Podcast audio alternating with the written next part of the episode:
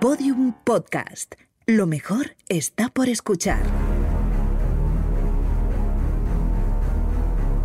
Permitidme, escobuleros, que os recuerde algo que os contamos la semana pasada, y es que Stars Play ha lanzado la serie Doctor Death, un thriller psicológico que cuenta la historia de Christopher Dunge, un neurocirujano condenado en Estados Unidos por dejar tetraplégicas, mutiladas o causar la muerte de varias personas por una serie de operaciones de espalda absolutamente negligentes. Una historia real que fue contada en un podcast muy conocido y que ahora podéis ver, recuerdo, en la serie Doctor Death de Stars Play. Para poder ver Doctor Death y todo el catálogo de Stars Play, solo tenéis que entrar a starsplay.com, stars con z, starsplay.com y suscribiros por 1,99 euros al mes durante los primeros seis meses. Ya me contáis después si os ha gustado la serie Doctor Death. starsplay.com.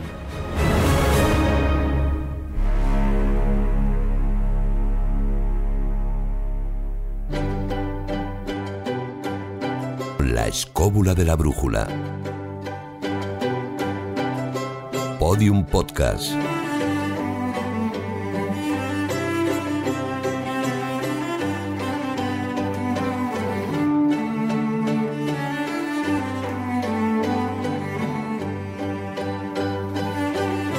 Voy rápido con permiso porque es que hoy somos un montón de gente y la que falta por llegar. Juan Ignacio Cuesta, ¿cómo estás? Pues muy bien. Muy bien. Marcos Carrasco, ¿qué tal? Muy bien, fenomenal. Aquí cámara en ristre en plan fotoperiodismo. Jorge Guerra, ¿cómo estamos? Perfectamente, muy bien. Muy bien. David Sentinella, ¿todo bien? Muy bien, fantástico. Joder, qué, qué subidón hoy. Jesús Callejo, Sí, remata sí. la faena. Pues yo como Willy Fogg, de un lado para otro. De un lado para otro. Eh, nos falta Carlos Canales, que bueno, pues no sabremos si se conectará, ¿vale? Esto ya sabéis cómo funciona, escobuleros. Nos falta Guillermo Díaz, que vendrá en un ratito. Saludos, besos, abrazos de quien nos habla, Fran Izuzquiza, y tengo muchas ganas de presentaros a nuestra invitada de esta semana.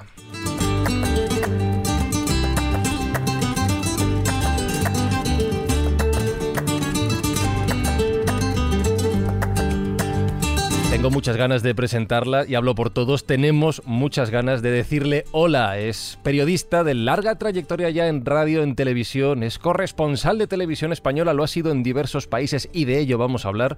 Es también salsera maratoniana, es podcastera con plano corto, un podcast que os recomendamos mucho escuchar para descubrir una nueva faceta de Almudena Ariza. ¿Cómo estás y bienvenida a esta tu escóbula?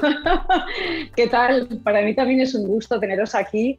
Yo que os he escuchado, mm, no voy a decir muchísimo, pero he escuchado algunos episodios maravillosos de vuestro podcast y, y, es un honor estar aquí. Pues nada, eh, para charlar, para, para, veros, para escucharos también, ¿no? Y, y, de verdad que muchísimas gracias. Es un honor, diría yo. Sabíamos que tenías buen gusto. Oye, Almudena, una pregunta para iniciar uno de los temas que seguro que se van a repetir en este programa. De 0 a 10, bueno, o de 0 a lo que tú quieras, ¿cuánto te sí. gusta viajar? A mí 10, porque sí, sí, sí, 10. es que, es que no, no, sí, para mí un viaje siempre, siempre es en positivo, hombre, salvo que sea un, no sé, el motivo del desplazamiento sea, sea pues algo, en fin, no sé, personal y dramático, pero para mí un viaje siempre es, siempre es un, tiene algo de sueño, de aventura, de inesperado, de incertidumbre. Y como yo soy muy positiva y soy muy optimista, nunca pienso en que los viajes vayan a tener nada malo o nada negativo, ¿no? Entonces para mí un viaje siempre es algo tremendamente ilusionante, ¿no? Vale, vale, déjame, vamos a, a, a ahondar en esa idea. Dice Almudena que para ella un viaje siempre es positivo.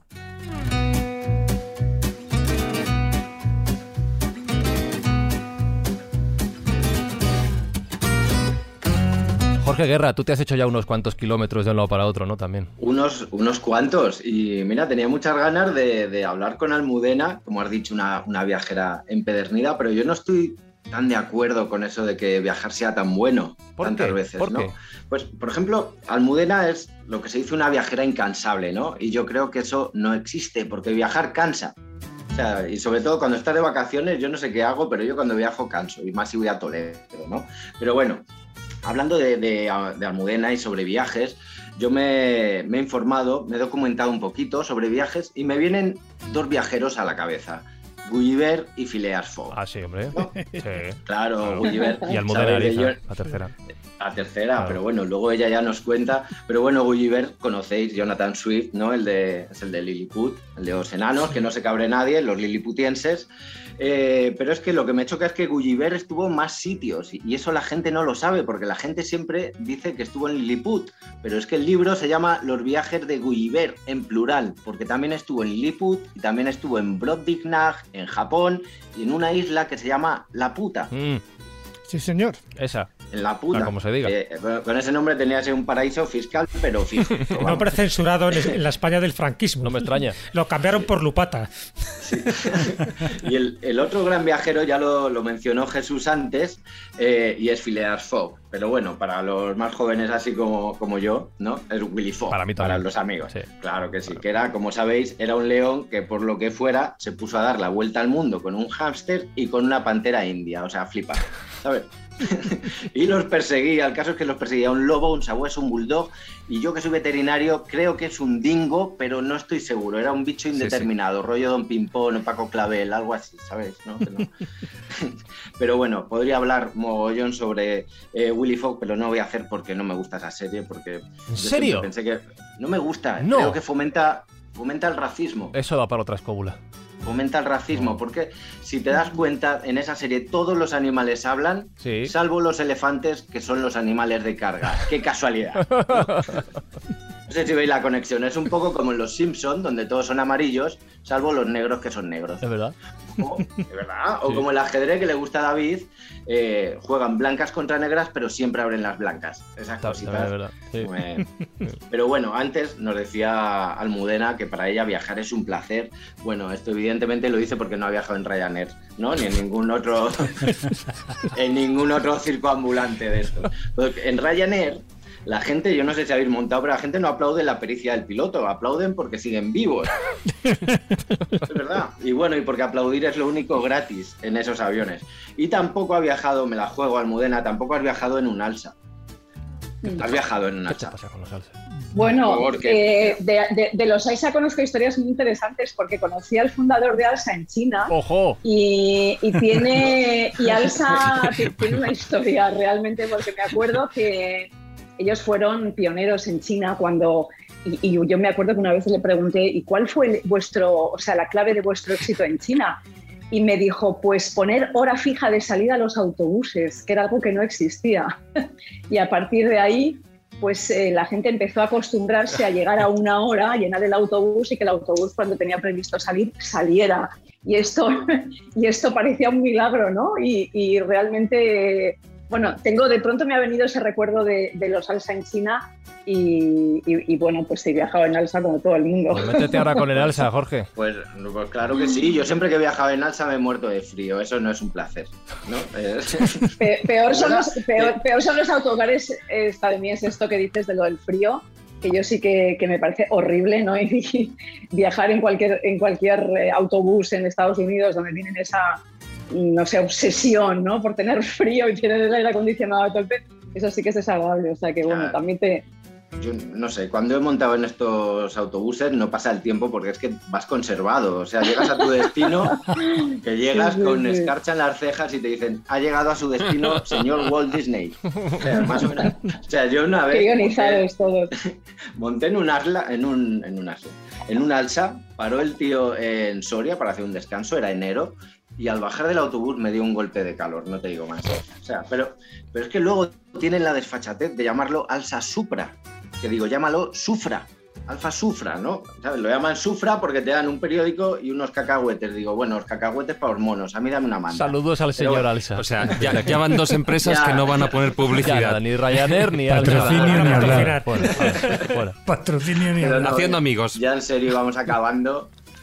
Eh, vamos acabando porque vamos a hablar sobre viajes, sobre corresponsales Sí, y de sí. verdad que no los puedo admirar más porque son como la gama más alta dentro del periodismo. Y los corresponsales de guerra aún más. O sea, yo flipo cuando veo corresponsales jugándose a vida desde Kabul, desde Islamabad, desde el corte inglés, cuando empiezan las rebajas. O sea, es- me quito el sombrero. Pero bueno, lo que más me fascina de los corresponsales, y seguro que Almudena sabe de esto, es que siempre tienen que estar despiertos para entrar en directo en España, sea la hora que sea, allá donde estén. Es decir, llega el reportero desde su mesa, conectamos en directo cuando son las 9 de la mañana aquí en España. Y el corresponsal tratando de poner buena cara, diciendo, bueno, pues aquí son las 3 de la mañana, hace un frío del copón que me han traído en alza. Así que vamos a terminar rápido que tengo que hacer la viñeta. ¿no? O sea, no duermen nunca los corresponsales, pero los maquillan mucho para que no parezcan zombies. Y si no, mira, os lanzo una pregunta. ¿Por qué creéis que José María Carrascal llevaba corbatas de colores? ¿Por qué? para no dormirse. Claro, para no dormirse. se le cerraban los ojos, se miraba la corbata y se despertaba. O le daba un ataque epiléptico, una de dos. Pero bueno, eh, que le veías al pobre, siempre estaba ahí tieso, con su corbata de colores, con el micro cogido, que la gente pasaba, le tiraba monedas pensando que era un mimo. Oh. A José María Carrascal, el hombre. Nada, se mantenía a base de, de café y donuts, que luego volvió a España y parecía un policía de Estados Unidos. Pero bueno, que para hablar de viaje yo no soy el más indicado, sino que tenemos aquí a la, la, la, gran almudena Ariza. Pero bueno, si queréis que un día os hable sobre las miserias de viajar, puedo contar aquella vez en la que me atacó un tucán en Iguazú, y esto es verdad. Que te atacó un tucán en Iguazú. Eh... Otro día os lo cuento. Sí, sí, eso, eso, eso sí En una queda. parada de un autobús. Eso sí queda para escóbula, eso sí, eso sí. Eso sí. Así que nada, chicos, yo os dejo que tengo que hacer unas fotocopias.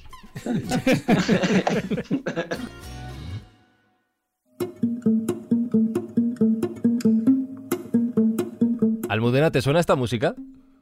Me suena y me emociona porque como ya le echo de menos desde hace unas cuantas semanas, sí, sí, sí. Me conecta, me conecta. Esta es la sintonía de, de, tu podcast de Plano Corto. Luego yo creo que llegaremos a esa, a esa, parte de su carrera, pero para quien no lo conozca, Plano Corto es, no es el primer podcast de Almudena, pero es un rincón en el que ella cuenta las historias que no tiene tiempo para relatar en sus conexiones habituales como corresponsal en, en televisión española, porque tiene el tiempo que tiene y no puede desarrollar ese tipo de historias. Así que esto es una especie de plano corto hacia ti, Almudena. Y retomando lo que decía Jorge, y después de esa pasión por el periodismo, de la que ya hemos apuntado alguna cosa, de esa pasión por los viajes, en tu caso, en general, ¿cómo se llega a ser, voy a englobarlo todo en corresponsal? ¿Cómo es una motivación personal, es una vocación como tal dentro del periodismo? ¿Cómo llega uno a ser, a ser corresponsal? Pues esto da ya para que yo esté durante hora y media hablando. Bueno, de eso se trata. Sí, sí. sí, sí bienvenida a la escóbula, ¿eh? Porque...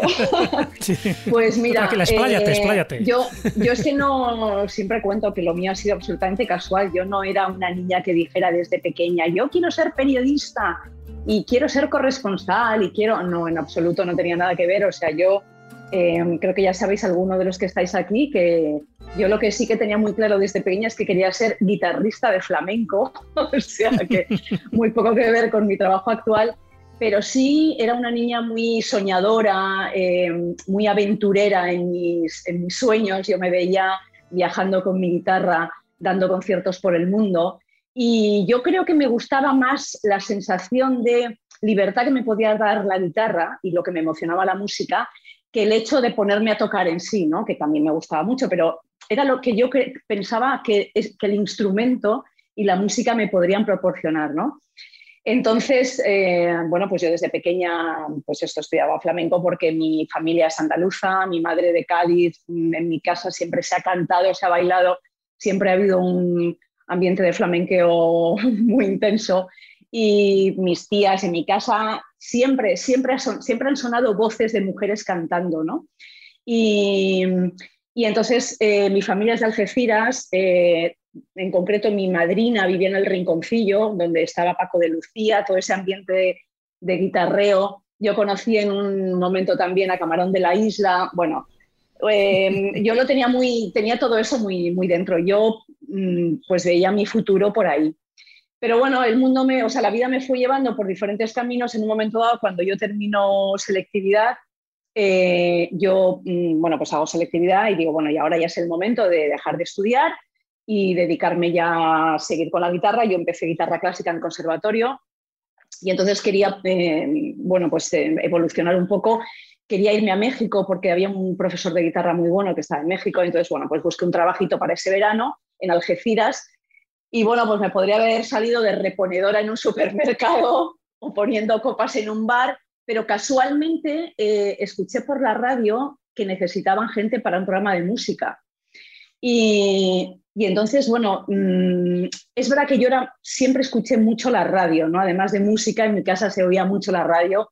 Yo me ponía con mi abuela y escuchaba las radionovelas. Y, y sí que es verdad que la, yo con el tiempo he pensado, digo, bueno, la radio llegó, pero no llegó así de repente. Es verdad que en cierto modo estaba en mí, pero estaba en mí como, como, como oyente de radio, ¿no? Eh, y nada, pues es, es, eh, escribí una carta, en la época de las cartas, que mandé por, metí en el buzón. Sí, no, no existía el correo electrónico. Sí, en la época de las cartas y en la época en la que en la radio decían que necesitaban gente, que eso es otro tema, pero bueno. Exactamente, sí, sí, sí. Y entonces, pues nada, escribí una carta. Eh, bueno, yo tuve que falsear la edad, yo tenía 17 años, tuve que poner que tenía 18 y es la única vez que he dicho que tengo más años de los que tengo. y, y, nada, y, y, bueno, pues un poco quién era, lo que hacía, lo que me gustaba. Bueno, yo, yo sí que recuerdo que hice una carta bastante literaria, la mandé sin ninguna expectativa de nada y bueno, sorprendentemente me, me llamaron y me dijeron que me iban a hacer una prueba.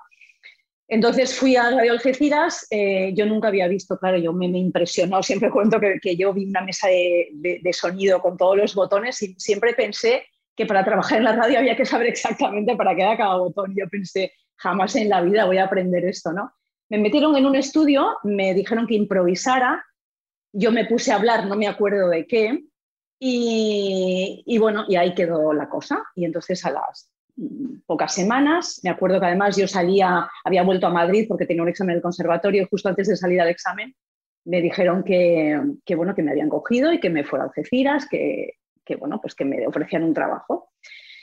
Y entonces, bueno, pues ahí empezó, eh, empezó, fue la primera vez que yo pongo el pie en una emisora de radio y, y, empieza mi camino sin yo saberlo hacia el mundo del periodismo y la comunicación. Entonces, bueno, ya si queréis ya os daré detalles, pero bueno, básicamente yo lo que descubro, yo era una niña muy tímida, con muchos problemas de relación social, eh, muy introvertida, yo estaba todo el día con mi guitarra, mis estudios y mis libros y tal, era un poco raruna, un poco nerd, y, y, entonces pues me di cuenta que la radio me, me, daba un superpoder, porque yo me ponía delante del micrófono en un estudio en el que no había gente y de pronto sentía que eso tenía impacto, porque yo recibía cartas, eh, me acuerdo que incluso un ramo de flores, un ramo de flores, gente que me escuchaba y, y eso me, me, hizo, mm, ostras, me, me generó ostras, que lo que puedo llegar a conseguir con esto. Y me sentía muy cómoda, ¿no?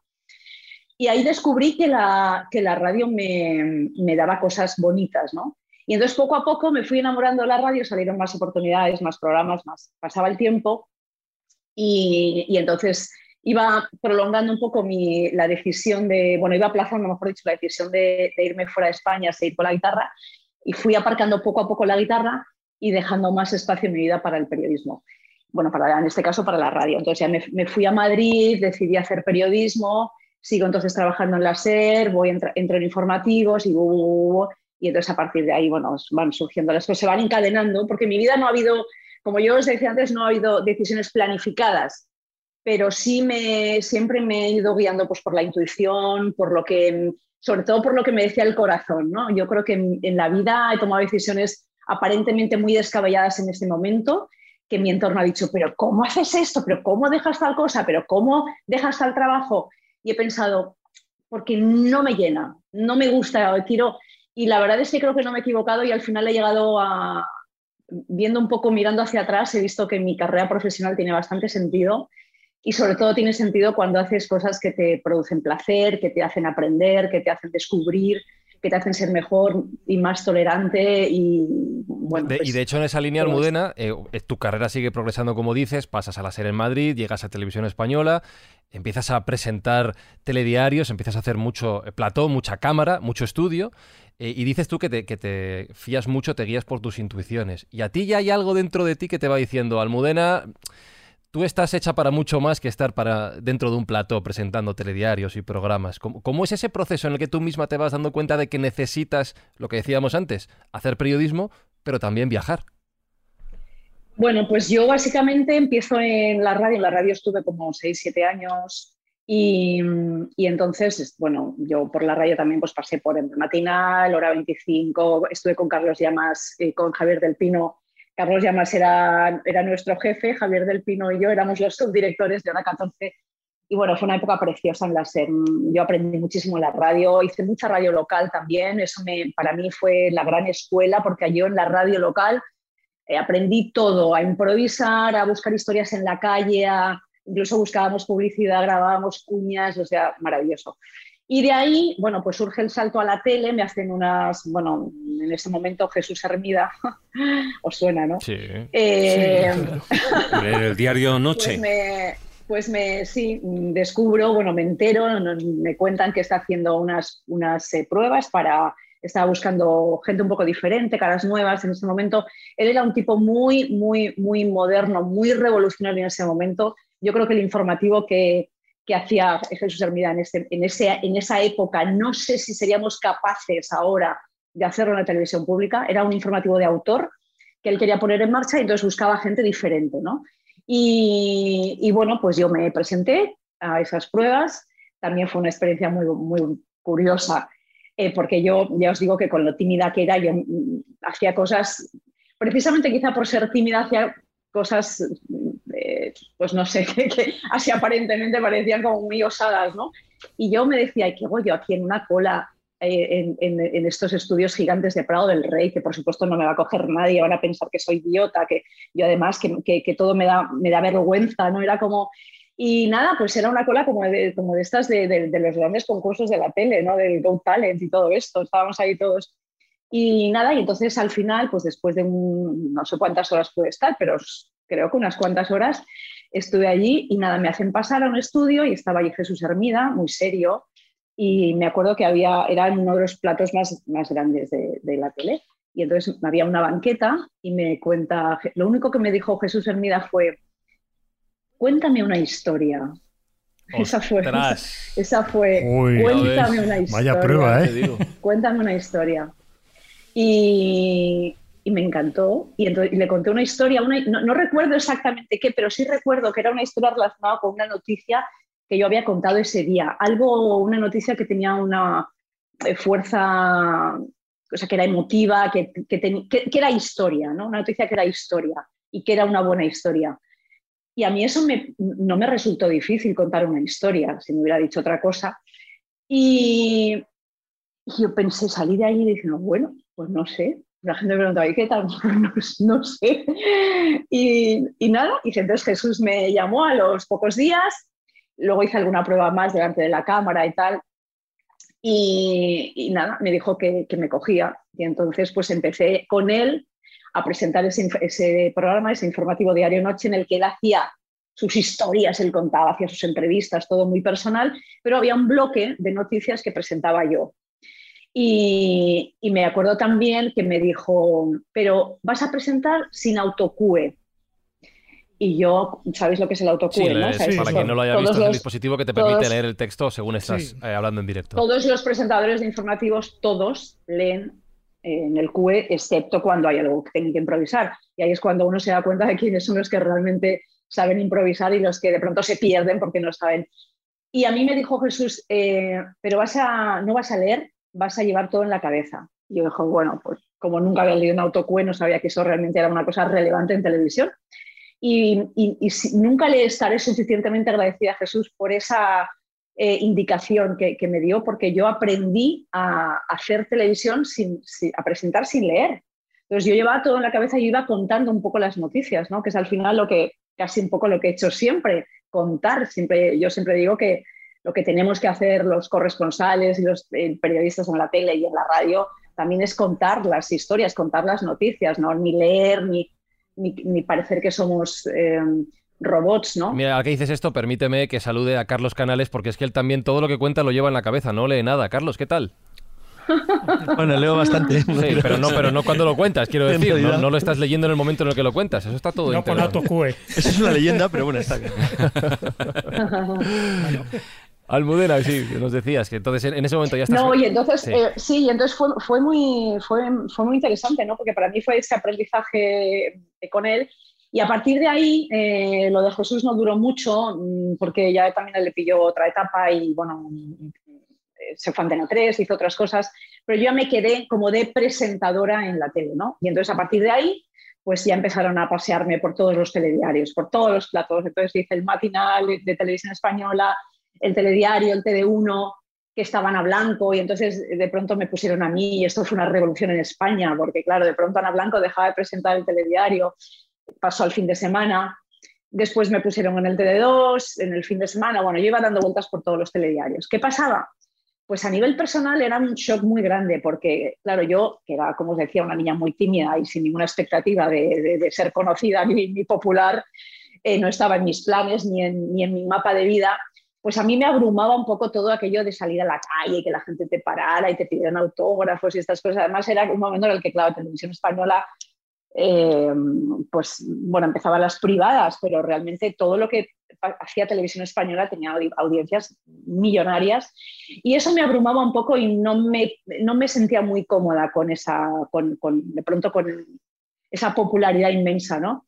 Y luego, por otro lado, a mí realmente cuando estaba en el telediario, eh, lo, que me, lo que me daba mucha envidia era cuando yo daba paso a, a los reporteros que estaban por ahí haciendo historias, ¿no? Y entonces yo decía, a mí es que me encantaría hacer lo que hace la Calaf, me encantaría estar donde está Vicente Romero, me encantaría. Entonces, claro, yo, la gente me envidiaba porque pensaban que estaba, que había conseguido ¿no? llegar a lo más alto para mucho periodista de televisión, presentar un telediario es como lo máximo.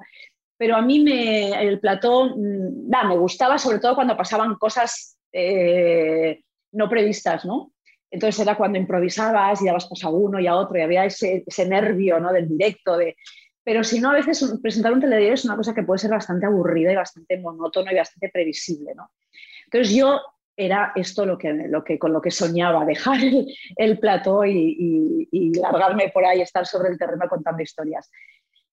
Y como en la casa pues no me dejaban, pues yo dije, pues me voy. Este tipo de decisiones que os decía antes que a veces he tomado en la vida que contra todo pronóstico, pues han salido bien. Y entonces la gente me decía, pero ¿cómo vas a dejar la tele y tal? ¿Y cómo te vas a ir? Pero estás presentando el informativo de más audiencia de, la televisión de España y no sé qué. ¿Y cómo vas? Nada, entonces me fui, dejé todo, además yo era contratada, ni siquiera era fija, con lo cual yo perdía mi vinculación con Televisión Española. Y entonces dejo todo y, me voy a Nueva York un año, pues a vivir experiencias. Ah, se va a Nueva York y, Sin saber, sin saber, sin saber esto de las conexiones de la vida, ¿no? Que a veces no sabes por qué, luego se conectan los puntos, esto que decía Steve Jobs, ¿no? Y tanta gente.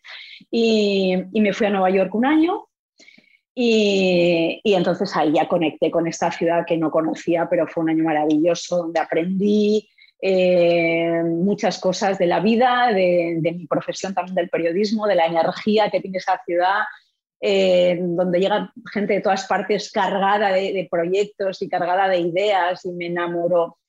Y bueno, empezaba también todo el mundo de Internet y, es que estaba todo, es que todo era pura pues, efervescencia. Pues si, me permites, Almudena, quiero que hagamos la primera parada, digamos, de la escala de nuestro viaje aquí, en esta ciudad que, como veremos después, va a ser muy importante en todo el relato que hoy nos cuentas. La primera parada va a ser en Nueva York.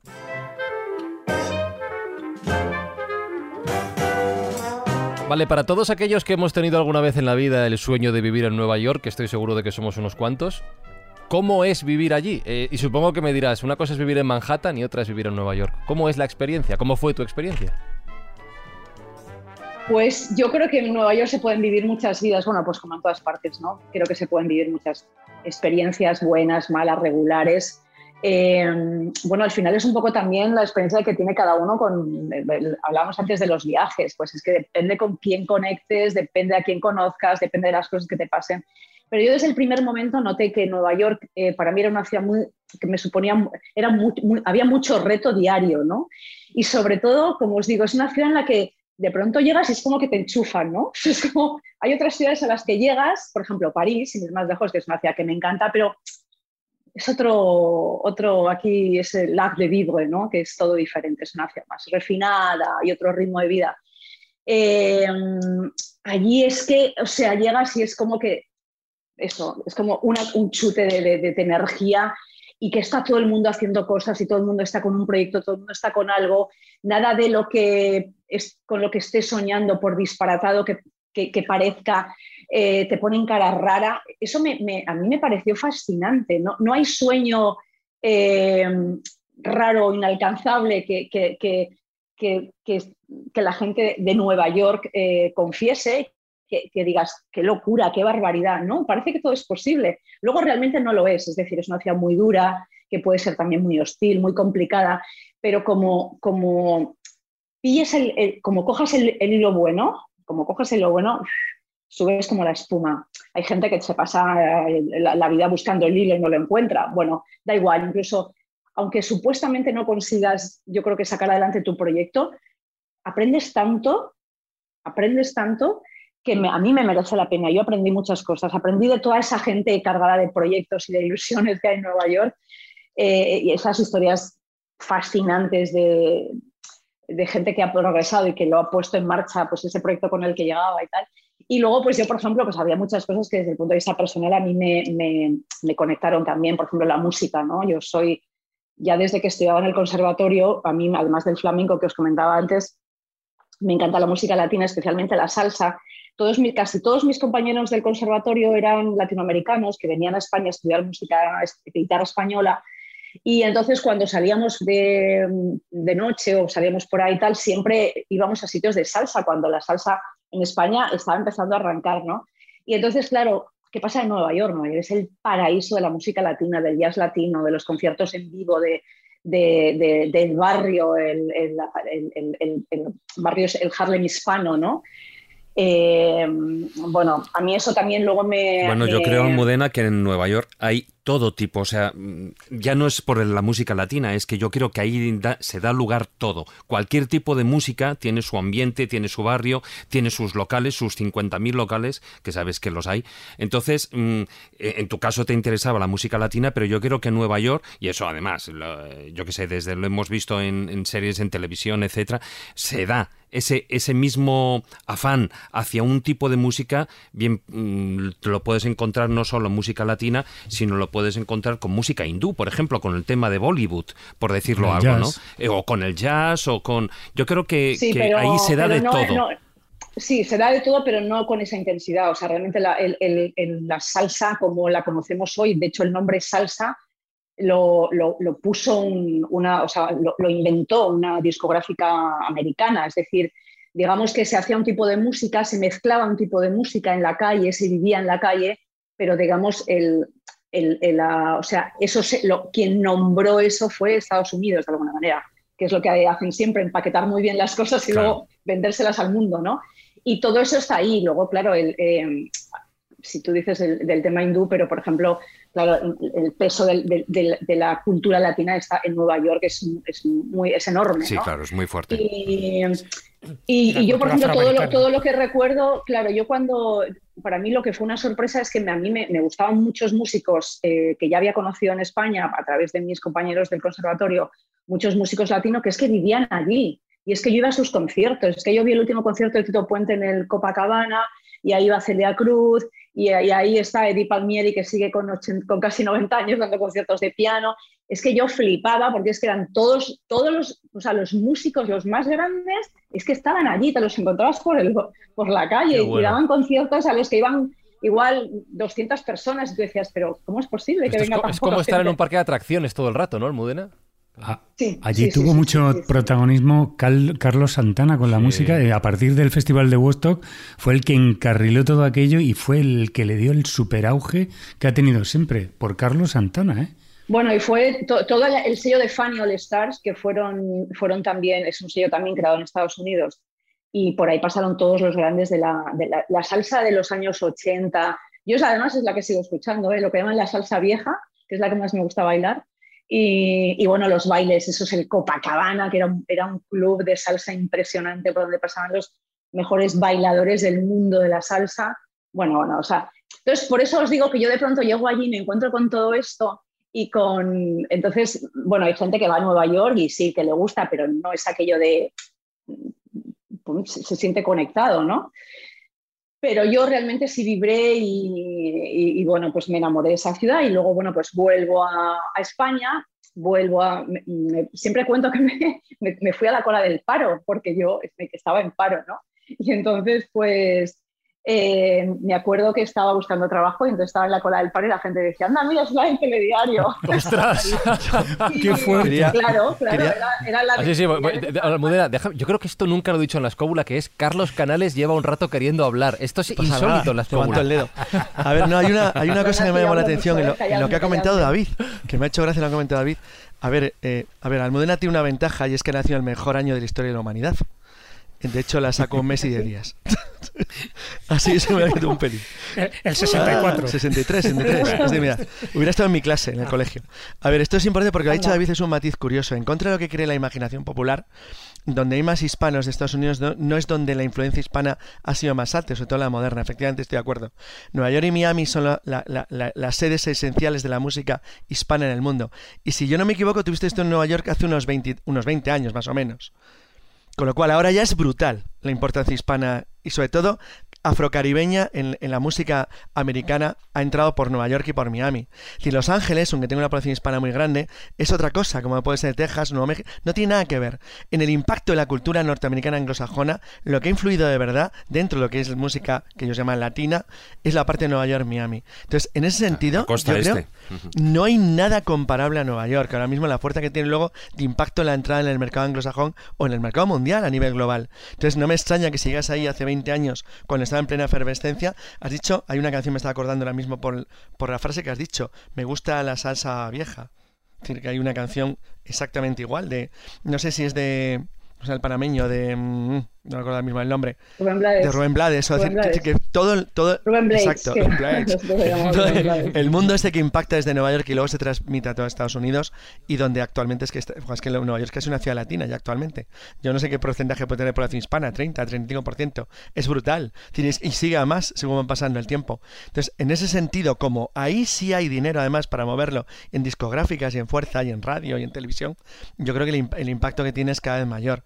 Nueva York es una ciudad bestial. Así que supongo que te lo pasarías fenomenal hace 20 años como cualquiera de nosotros. Que... Bueno, Frank y yo hubiéramos ido a ver otras cosas, aparte sí, de salsa. y de hecho, sí, sí, pero yo, cuando, fui, cuando fui allí, salsa bipoca. Pero, no pude pero NFL y baloncesto de la NBA. NFL hubiera ido encantado de la vida. Pero fijaos que estamos hablando de una Nueva York luminosa, de una Nueva York divertida. de, ahí, ahí. Claro, con, Broadway, Broadway. Eso es, Broadway, música, todo ese parque de atracciones del que, del que hablábamos con Almudena, pero ella ya nos ha adelantado. Yo volví a España a la cola del paro, después volvió a entrar en televisión española y ahora sí que quiero contraponer esta Nueva York luminosa con la siguiente Nueva York que se encontró Almudena Ariza.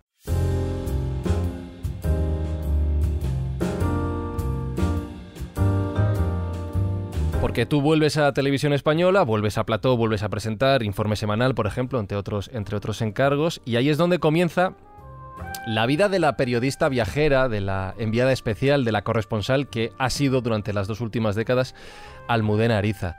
Y es que si no me equivoco, la primera misión que te encomiendan es ir precisamente al Nueva York post 11 de septiembre.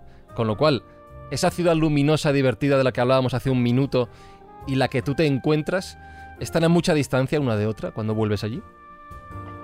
Pues imagínate, em, yo cuando eh, efectivamente lo has contado muy bien. Yo vuelvo a la tele, me vuelven a contratar y me vuelven a contratar para presentar un programa. Y yo, Dios mío, otra vez. Pero bueno, en ese, momento pues no tenía muchas más opciones y entonces pues la, eh, la, propuesta era presentar informe semanal. Pasan unos meses y efectivamente, atentado contra las Torres Gemelas. Eh, a mí nadie tenía previsto enviarme a Nueva York. Eh, esto fue un, no sé, una especie de pálpito que tuve, otra vez la intuición, otra vez la cosa esa, yo tengo que ir a Nueva York. Yo en ese momento, cuando estaba viendo en la televisión, como todos, estábamos viendo las imágenes de, los ataques contra las torres, a mí me, empieza a subir algo, ¿no? Porque se me vienen a la cabeza tantas cosas. Era, era, era un poco mi ciudad en ese momento, la ciudad en la que yo había dejado a mis amigos, mi casa, mi vida tan reciente, ¿no? La ciudad en la que me, se me había metido tan dentro y yo en ese momento me dio así como, yo dije, tengo que ir a Nueva York, tengo que ir a Nueva York. Y entonces em, yo siempre digo también que, que nos, cuando nos dicen, en la vida no hay que ser impulsivo, hay que controlar, ¿no? Cuando tienes esos impulsos hay que contar, contar hasta 10 y tal. Y a veces mm, es mejor no contar hasta 10 y, y, dejar que los impulsos hablen por ti. Y en ese, ese día yo dejé que los impulsos hablaran por mí y entonces entré como una posesa en el despacho del director de informativos y le dije, yo creo que tengo que ir a Nueva York, mm, porque yo sabes que conozco muy bien la ciudad, déjame ir a Nueva York, déjame tal, que tengo contactos, que puedo llegar y puedo presentar desde allí informe semanal. Bueno, yo cuando soy pesada puedo ser muy pesada. y, y, entonces, pues el director de informativos, que era en ese momento Alfredo Urdazi, sorprendentemente me dijo, bueno, pues inténtalo. El espacio aéreo estaba cerrado, era muy complicado, realmente era un reto. Bueno, me, eh, pasaron cosas, pero al final yo fui a Nueva York con la idea de presentar informe semanal desde allí. Y, y, claro, lo que em, pasó es que estábamos desbordados todos los periodistas, es decir, que, que Televisión envió a dos equipos, además del corresponsal que estaba allí, pero claro, no dábamos abasto, o sea, es que, es que era, era, había tantas cosas que contar, todo el mundo estaba pendiente de lo que, de lo que estaba pasando. Y, y, entonces al final yo que iba solo para presentar, bueno, pues empecé a hacer reportajes, historias y empecé a hacer lo que realmente quería desde hacía mucho tiempo hacer en la tele, que era estar sobre el terreno, con una historia en este caso que era de una enorme intensidad y de la que está pendiente el mundo entero y estar allí, contarlo y transmitirlo. ¿no? Entonces, eh, para mí fue por un lado una experiencia mmm, extraordinariamente interesante como periodista y luego es verdad que, claro, para mí era muy, me impresionaba mucho porque yo era una ciudad que había visto vibrante, eh, pujante, eh, eh, llena de vida, llena de alegría, y de pronto me encontré una ciudad fantasma, tocadísima, traumatizada, la gente iba caminando como fantasmas por la calle. Me, acuerdo que me costaba incluso entrevistar a la gente, Nadie, la gente no quería hablar, no, no, era capaz, no entendía lo que estaba pasando. Bueno, ni, ni el mundo no lo entendía, ¿no? ¿Cómo es posible que haya pasado esto? ¿Cómo es posible que nos haya pasado esto? Y, y entonces era una sensación de, por un lado, era una sensación dolorosa, porque realmente era como un poco mi ciudad también, eh, y por otro lado era, estoy aquí y lo estoy contando, ¿no? Era una mezcla de sensación eh, bonita por un lado, pero dura por otro. Agridulce, bueno, ¿no? agridulce. Y luego, bueno, pues nada, llego a, vuelvo a, vuelvo a Madrid y me encuentro al director de informativos por los pasillos y me dice, claro, yo venía pletórica por, por lo que había hecho, sabía que habíamos hecho un trabajo muy bueno, eh, y me dijo, ¿qué tal? Y digo, he sido feliz. Solo te puedo decir que te doy las gracias porque, a pesar de todo, he sido feliz de poder estar allí y contarlo. Y me dijo, pues a partir de ahora eso es lo que vas a hacer.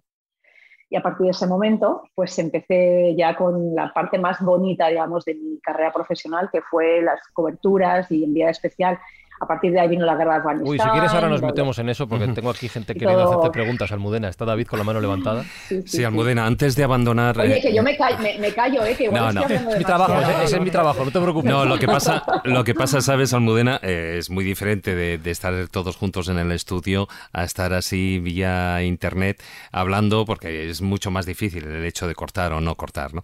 El tema está en que... Eh, antes de abandonar Nueva York, estabas contando, claro, tú llegaste cuando, cuando los atentados del 11 de septiembre, un poco después, eh, me imagino que días después, tal vez una semana, y eh, bueno, dices que, bueno, evidentemente era otra ciudad y una de las grandes eh, cosas que había es hay un, eje central, que es el 11 de septiembre, esa historia, pero dentro de esa historia hay miles de pequeñas historias de personas, de vidas rotas, de empresas, o sea, de 50.000 eh, 50 otras historias que hay ahí.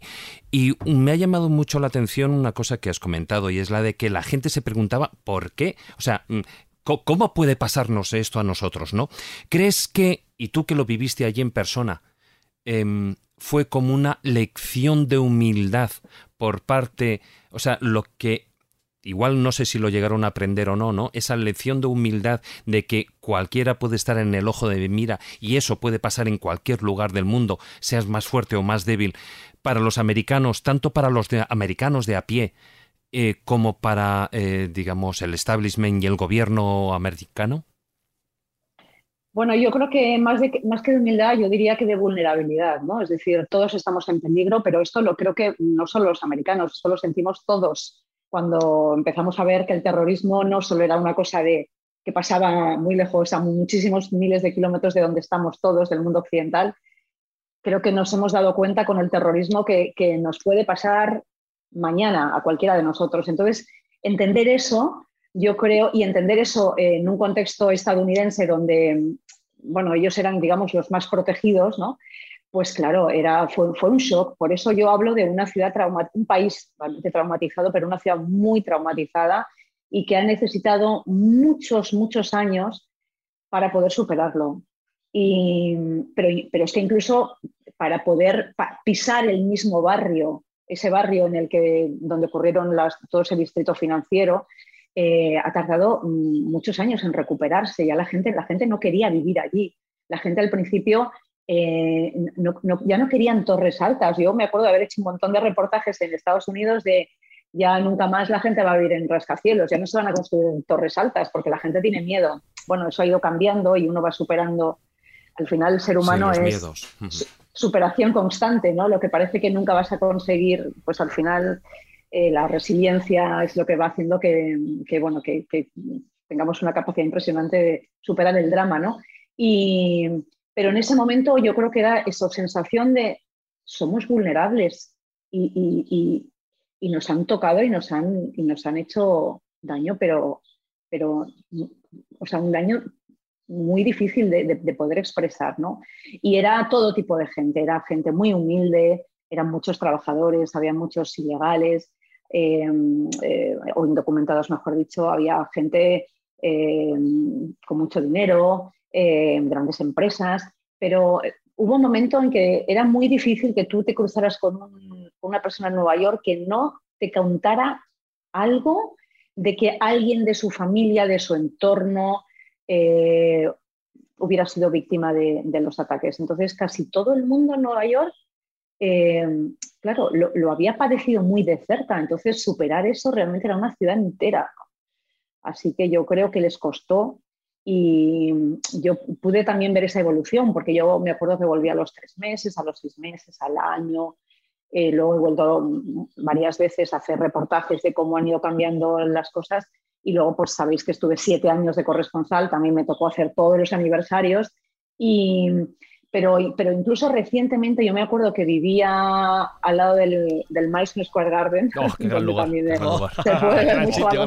Muy bien. Y, y, había una señora, una señora latina vendiendo periódicos y yo siempre pasaba delante de ella para ir a la oficina. Esto os diré que incluso durante un par de años. Y nos saludábamos porque yo me iba muy temprano a trabajar, entonces saludábamos, pim, pim, pam, pam. Y, y un día empezamos a hablar y ella me comentó ya os digo que habrían pasado, habían pasado bastantes años desde el atentado.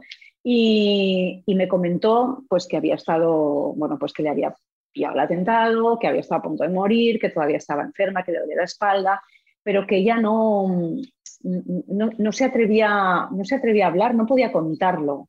Y yo le, le ofrecí hacer una entrevista para, eh, coincidía con uno de los aniversarios y ella me dijo que no, que, yo, que ella nunca, que ya le había hablado con la familia, que a mí me contaba algo así por encima, pero ya que, nunca se había, no, se sentía todavía capaz tantos años después. Y, bueno, yo iba pasando cada día, le iba intentando convencer, venga, que lo tienes que contar, que te va a venir bien. Ella tuvo que hablar con la psicóloga, la psicóloga le dijo que sí, que lo contara, que eso le iba a ser, iba a ser muy beneficioso. Y, y al final, pues quedamos para hacer la entrevista y la señora, os diré, creo que nunca he hecho una entrevista en la que alguien llorara tanto, tanto. O sea, esa mujer, ¿cómo pudo derramar tantas lágrimas? Y yo pensaba, madre mía, tantos años después, que todavía ella tuviera todo ese trauma dentro y no había sido capaz de sacar todo ese dolor. Y luego me dio las gracias emocional y me dijo que, o sea, la sensación de que no, que como que había parido de pronto todo, ese trauma. Y, por eso os decía que, o que, que ha costado mucho, ¿no? A la gente le ha costado mucho y hay muchos que no lo superan y todavía están en las cabezas de, muchas familias y, bueno, pues, pues todo eso. hay una cosa, Almudena, que después, fíjate, y tienes razón en lo que dices, que ha costado, y yo estuve en el 2005-2006, fíjate, ya habían pasado eh, años y nos encontrábamos con gente que, eh, y que nos comentaban, pues eso, que no les cabía en la cabeza, dice, pero ¿por qué nos odian? ¿Por qué nos odian? Nos decían, nos preguntaban. no, no les cabía en la cabeza cómo habían atentado contra ellos, cómo eso, esa situación de invulnerabilidad que tú habías dicho eh, se, había perdido. Era como una especie de, de crack que les había hecho eh, la cabeza y ha durado mucho, ¿eh? porque fue, vamos, cinco o seis años después todavía tenían esa sensación de, de por qué, qué hemos hecho nosotros para que nos odien así. Es lo que ha pasado aquí. Yo estos días también que he estado haciendo entrevistas a, los, a las víctimas ¿no? de los atentados del 13 de noviembre del 2015. Eh, aquí, pues un poco aquí en París. Aquí en Francia, quiero decir, en París. En París. Y, y es, es, lo mismo. Y, he oído esa pregunta también, ¿no? ¿Por, qué? O sea, ¿por qué nos odian? ¿Por qué nos hacen esto? El otro día, justamente, eh, uno de los acusados decía, de pronto me ha venido a la cabeza, nosotros no, no, no, tenemos nada personal contra, contra quienes atentamos, ¿no? Pero es nuestra forma de, de, defendernos y de, lanzar nuestro mensaje. Es un horror, es un horror porque, mira, yo el otro día además hablaba con la madre de, único, de la única víctima española que murió en Bataclan y qué dolor más grande tiene esta mujer y, y, ella decía, bueno, pues aunque haya un juicio, aunque haya una sentencia, aunque estén en la cárcel toda la vida, pues no me van a devolver a mi hijo y el por qué, por qué, por qué, pues este, ese por qué va a estar siempre ahí en, las cabezas de todos. de, la misma manera como ese por qué también se lo preguntan pues eh, los más de 900 personas que murieron aquí en España a manos de, bandas terroristas, ¿no? Que igual mm. nosotros aquí eh, lo hemos vivido durante mucho más tiempo, tanto con ETA como en Terra Lliura, Grapo, etcétera, pero em, que igual en Estados Unidos, claro, eso les ha venido muy de nuevo, o, en París, ¿no? En el caso del, 15M, lo que tú recientemente has estado ahí entrevistando. Aquí en España, bueno, pues por decirlo de una manera, eh, lo hemos ido experimentando poco a poco como un goteo intravenoso eh, y no ha sido tan de golpe, pero acuérdate de lo que fue, por ejemplo, Hipercore en Barcelona. Bueno, estoy pensando, David, en el 11M, estoy pensando en los atentados de Barcelona claro, también. Claro, claro. pero antes de eso, pero antes de eso, o sea, aquí hemos pasado, pues, durante más de una década y de dos décadas con el tema del terrorismo, o sea, no nos viene de nuevas. Sí, era un poco lo que estaba comentando Almudena en esa etapa, ¿no? De, después del 11S donde se dieron muchas versiones. Una es la versión oficial y me gustaría preguntarte primero hasta qué punto tú te creíste esa versión oficial, tú que lo viviste de cerca, tú que entrevistaste a mucha gente, tanto institucional como personas, como personas, ¿no? que lo sufrieron en sus propias carnes y que sabes que a día de hoy todavía se sigue bueno, pues especulando ¿no? hasta qué punto aquello que nos dijeron era correcto o no era correcto, porque me consta que tú tienes mucha más información que podemos tener nosotros. Y luego la segunda parte de la pregunta es lo que tú decías, que lo que te interesa son las historias personales, es decir, ya no solo la versión oficial que hay que dar, y además en tu caso, ¿no? como periodista, como corresponsal, pues tienes que dar un poco la versión que se da en los rotativos, en los medios oficiales, pero tú luego has entrevistado a personas que te cuentan historias estremecedoras, es decir, que realmente esas, esas grandes historias que no tienen cabida en un telediario son al final las que estremecen el alma, son al final las que remueven conciencias. Entonces esa es un poco la doble pregunta, es decir, ¿hasta qué punto tú te has creído a día de hoy la versión oficial que nos dieron de los atentados del 11 y si tienes alguna historia personal de esas que realmente remueven conciencias. Yo me creo la historia oficial mm, y no, sé, o sea, yo en este momento no, tengo dudas eh, relevantes sobre que haya otra, eh, otra versión que tenga fundamento.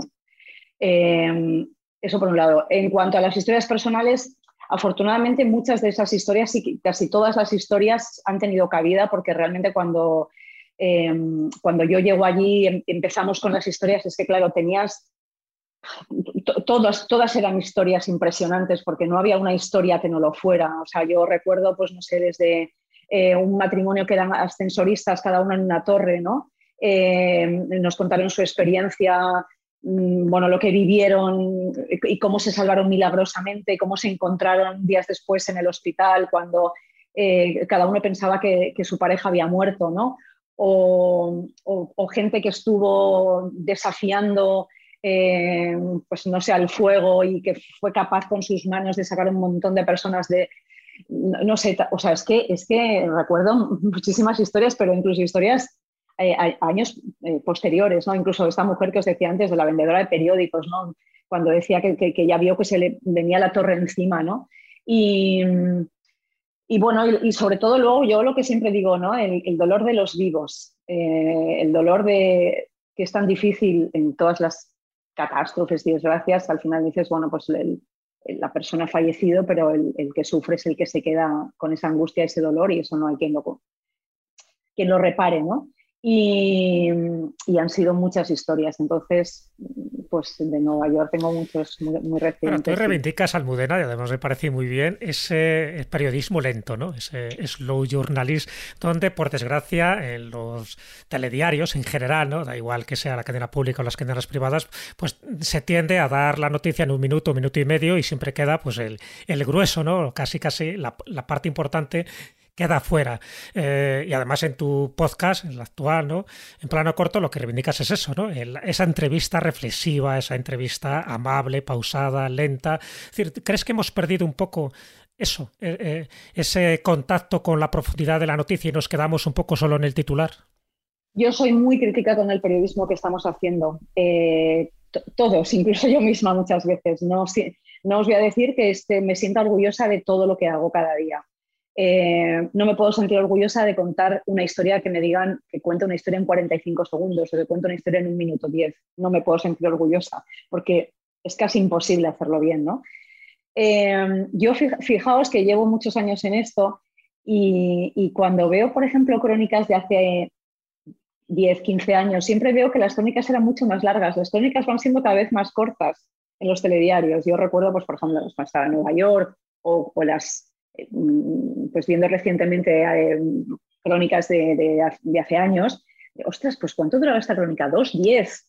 ahora no metes dos diez en un telediario, vamos, mm, ni para atrás.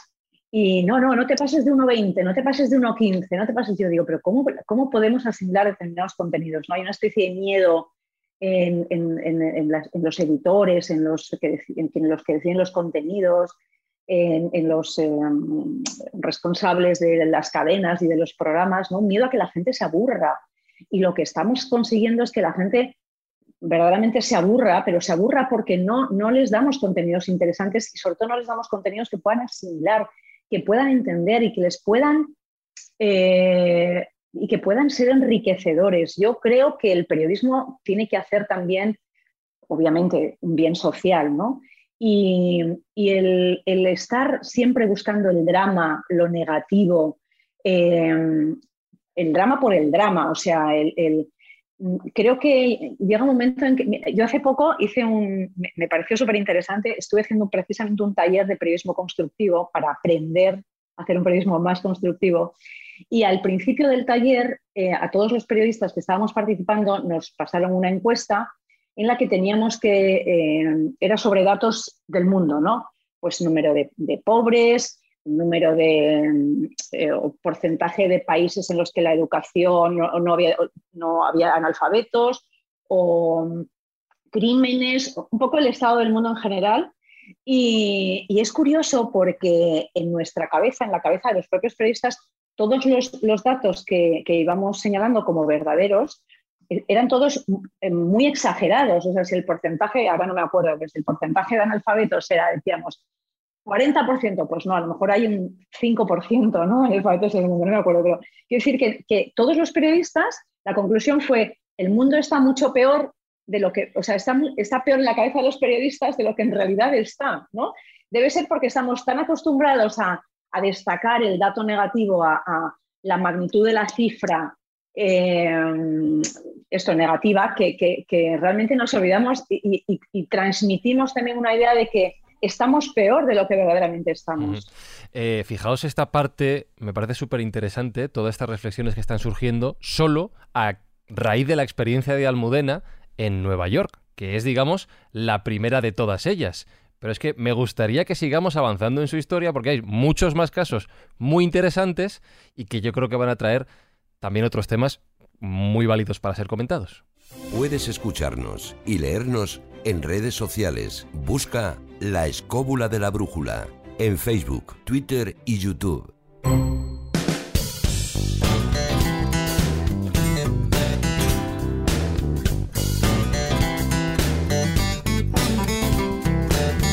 Y llegados a este punto del programa, saludamos al segundo invitado de esta edición de La Escóbula, que es reportero gráfico, que ha formado parte de Televisión Española durante más de 30 años, pero Almudena, primero porque le conoces más y segundo porque tú lo haces mucho mejor que yo, ¿nos puedes presentar a, a Ramón Pazos como merece? Pues mira, Pazos para mí es una de esas personas, bueno, maravillosas porque he trabajado con él haciendo coberturas muy intensas, pero lo que me gusta de Ramón eh, es que no ha perdido la pasión por contar eh, con imágenes, ¿no? Eh, yo de otra manera, delante de la cámara, pero, pero eso es lo que siempre nos ha, nos ha enganchado y nos ha hecho disfrutar con nuestro trabajo y a mí me ha resultado siempre admirable de Ramón. a, mí, a mí que no, no, es fácil trabajar con gente como nosotros, también lo digo, ¿eh? pero, pero cuando nos encontramos la gente como nosotros, trabajamos muy bien juntos, porque es como si tuviéramos el mismo, el mismo software ¿no? o, el mismo ADN. Entonces, em, somos osados, somos apasionados, mm, eh, no nos cansamos, eh, disfrutamos con lo que hacemos y, mm, no sé, no, nos importan las horas, ni nos importa la dificultad de, una cobertura, ni, ni, los días, ni a veces el estar lejos de la familia, que obviamente es duro, pero, pero todo eso, eh, bueno, lo aparcamos, ¿verdad, Ramón? Y, y, tiramos para adelante. Y eso nos ha hecho, bueno, Ramón, es que yo eh, la verdad es que Ramón tiene una cosa más muy buena, es que tiene muy buena memoria. Porque yo esta, yo esta mañana, de hecho, le he llamado porque le he dicho, ojo, Ramón, es que hay un montón de cosas de las que no me acuerdo, pero es que contar historias, Y te acuerdas cuando fuimos a, y estuvimos durmiendo en la casa del gobernador en Kandahar y luego nos pasó tal. Es, es verdad, es verdad, es verdad. Y realmente, eh, bueno, es que tenemos anécdotas en Afganistán, sobre todo, y en la época talibán, y ya en la, después, ¿no? Que en la invasión de Estados Unidos, eh, para escribir un libro, pero Ramón más porque se acuerda de más pues, detalles pues, que pues vamos a consultar la biblioteca. Hola Ramón, ¿cómo estás? ¿Qué tal? Bien, bien, bien. Menuda presentación hacia aquí. ¿Has visto? Madre mía. Por las nubes, por las me nubes. me pongo eh, rojo tú ahora. Y, quiero, quiero, quiero apelar a esa memoria. Hay una mm, frase que dijiste que me llamó mucho la atención en un programa de televisión española, en Memorias de la Tele, que me, impactó, la verdad. Sí. Eh, en la que tú hablabas, venimos de repasar la trayectoria de Almudena, de, su cobertura del 11S, del post-11S en Estados Unidos, y ya entramos en esas eh, etapas de enviada especial junto contigo y con otros compañeros eh, reporteros gráficos, en, por ejemplo, como ha mencionado ella, en Afganistán, en Irak. Y tú en este programa, en Memorias de la Tele, hablabas del momento en el que desembarcas por primera vez como profesional en una guerra. Y lo que tú cuentas es como que agachas la cabeza, subes los hombros y dices, ah, pero esto es, esto es la guerra, esto, o sea, no te dan un manual. ¿Cómo es ese primer momento en el que tú llegas a una situación tan loca como esa, tan imprevisible? Bueno, lo primero que piensas, que es una cosa que tú a lo mejor has estado que veías por, televisión, ¿no? Y de repente, pues te ves tú, te, ves tú ahí en medio, pues es algo, pues que súper emocionante, ¿no? Al mismo tiempo que ves, ves, el caos y ves todo, para mí fue súper emocionante ese momento. A nivel profesional fue una pasada. Hombre, yo me imagino em, que cuando estáis haciendo todos estos reportajes que estáis haciendo para televisión, cuando estáis cubriendo las noticias en directo, hay muchas otras em, anécdotas, eh, muchos eh, eh, avatares, cosas que os van ocurriendo que realmente, ya no solo para obtener esa noticia, sino en líneas generales para llegar donde habéis estado, todo eso no salía luego, es evidente, ¿no? Es imposible que toda esa información salga en, en, esos reportajes, en esos dos, tres minutos de la conexión que decía Almudena en ese momento, ¿no? Em, ¿Cuántas cosas se quedan por el camino? O sea, realmente hay toda ese hay todo un entramado de historias, de incidencias, de dificultades que dan para libros, bueno, dan para libros, me imagino. Bueno, eh, yo he tenido la suerte que aparte, por ejemplo, cuando fui a la Primera Guerra, estuve, tuve la suerte de estar en un programa, no sé si lo conocéis, que se llamaba Línea 900. Y este programa, pues nosotros, el primer momento que fuimos a reflejamos los de los kurdos. Entonces era ya un reportaje, aparte de dar para los telediarios, reflejábamos en un reportaje de 30 minutos la vida de los kurdos allí, ¿no? Entonces era un poquito más, más largo, ¿no? Podíamos reflejar muchas más cosas. Eh, y dices que la experiencia es emocionante, pero ¿no se siente miedo? me imagino que sí. Bueno, cuando tienes el, un poquito nervioso, tal, así al principio, por lo que te vas a encontrar, lo que te imaginas, no sé, es que tú también te imaginas a lo mejor te imaginas eh, que, ya te va a caer una bomba, que te van a pegar tiros y, tampoco es así, ¿no? Porque tú normalmente cuando entras a un sitio de guerra, normalmente vas con unos convoys, ¿no? Y vas un poco organizado, ¿no? Hombre, tiene su riesgo, mucho, mucho riesgo, sobre todo en Afganistán, ahí sí que había mucho riesgo, pero quiero decir que, que cuando llegas allí te empiezas a mirar por la cámara, te olvidas de todo, tú quieres, no sé, grabar todo, ¿no? Con la cámara, ver todo aquello y lo, lo quieres guardar en tu cámara. Es como si lo quisieras guardar todo en tu cámara para, para traértelo y enseñárselo al mundo, ¿no? Es un poquito así, ¿no? A mí me gustaría, me gustaría, Pazos, que les contaras, porque realmente yo cuando te escuchaba esta mañana Sí. recordarme la- esas experiencias que tuvimos en Kandahar, eh, porque nosotros vivimos la última época de los talibanes, ¿no? Y, y después la, la- la- la parte de la invasión de Estados Unidos, pero y los primeros días en los que, que también lo contábamos esta mañana, cuando, de- cuando eh, realmente Estados Unidos invade eh, Afganistán, eh, pierden la guerra los talibanes, pero los talibanes no se van. Eso es. lo, que, lo que veíamos, ¿no? Que se cortaban la barba, dejaban las armas o no las dejaban, pero seguían por la calle. O sea, realmente cuenta cómo era el Afganistán que nosotros conocimos y que vimos eh, en esas fechas, porque es- era como la Edad Media. Bueno, ¿no? nosotros vivimos como si fuera la es que era- es como la Edad Media igual, ¿no? Cuando entramos, por ejemplo, que entramos con los talibanes la primera vez, entramos con ellos, que estuvimos en Spilbolda para, para ir a Kandahar, donde estuvimos como que nosotros pensábamos que estábamos secuestrados, porque estuvimos allí durante tres días y Si nos retuvieron Me- y me nos qued- quitaron el me pasaporte. quedó la duda siempre si estuvimos secuestrados, que puede ser, ¿no? Y, ¿Alguien pagó? La cuestión. No, no, quiero decir porque era el momento de. Era un momento que ellos, ellos intentaron de que, de que los.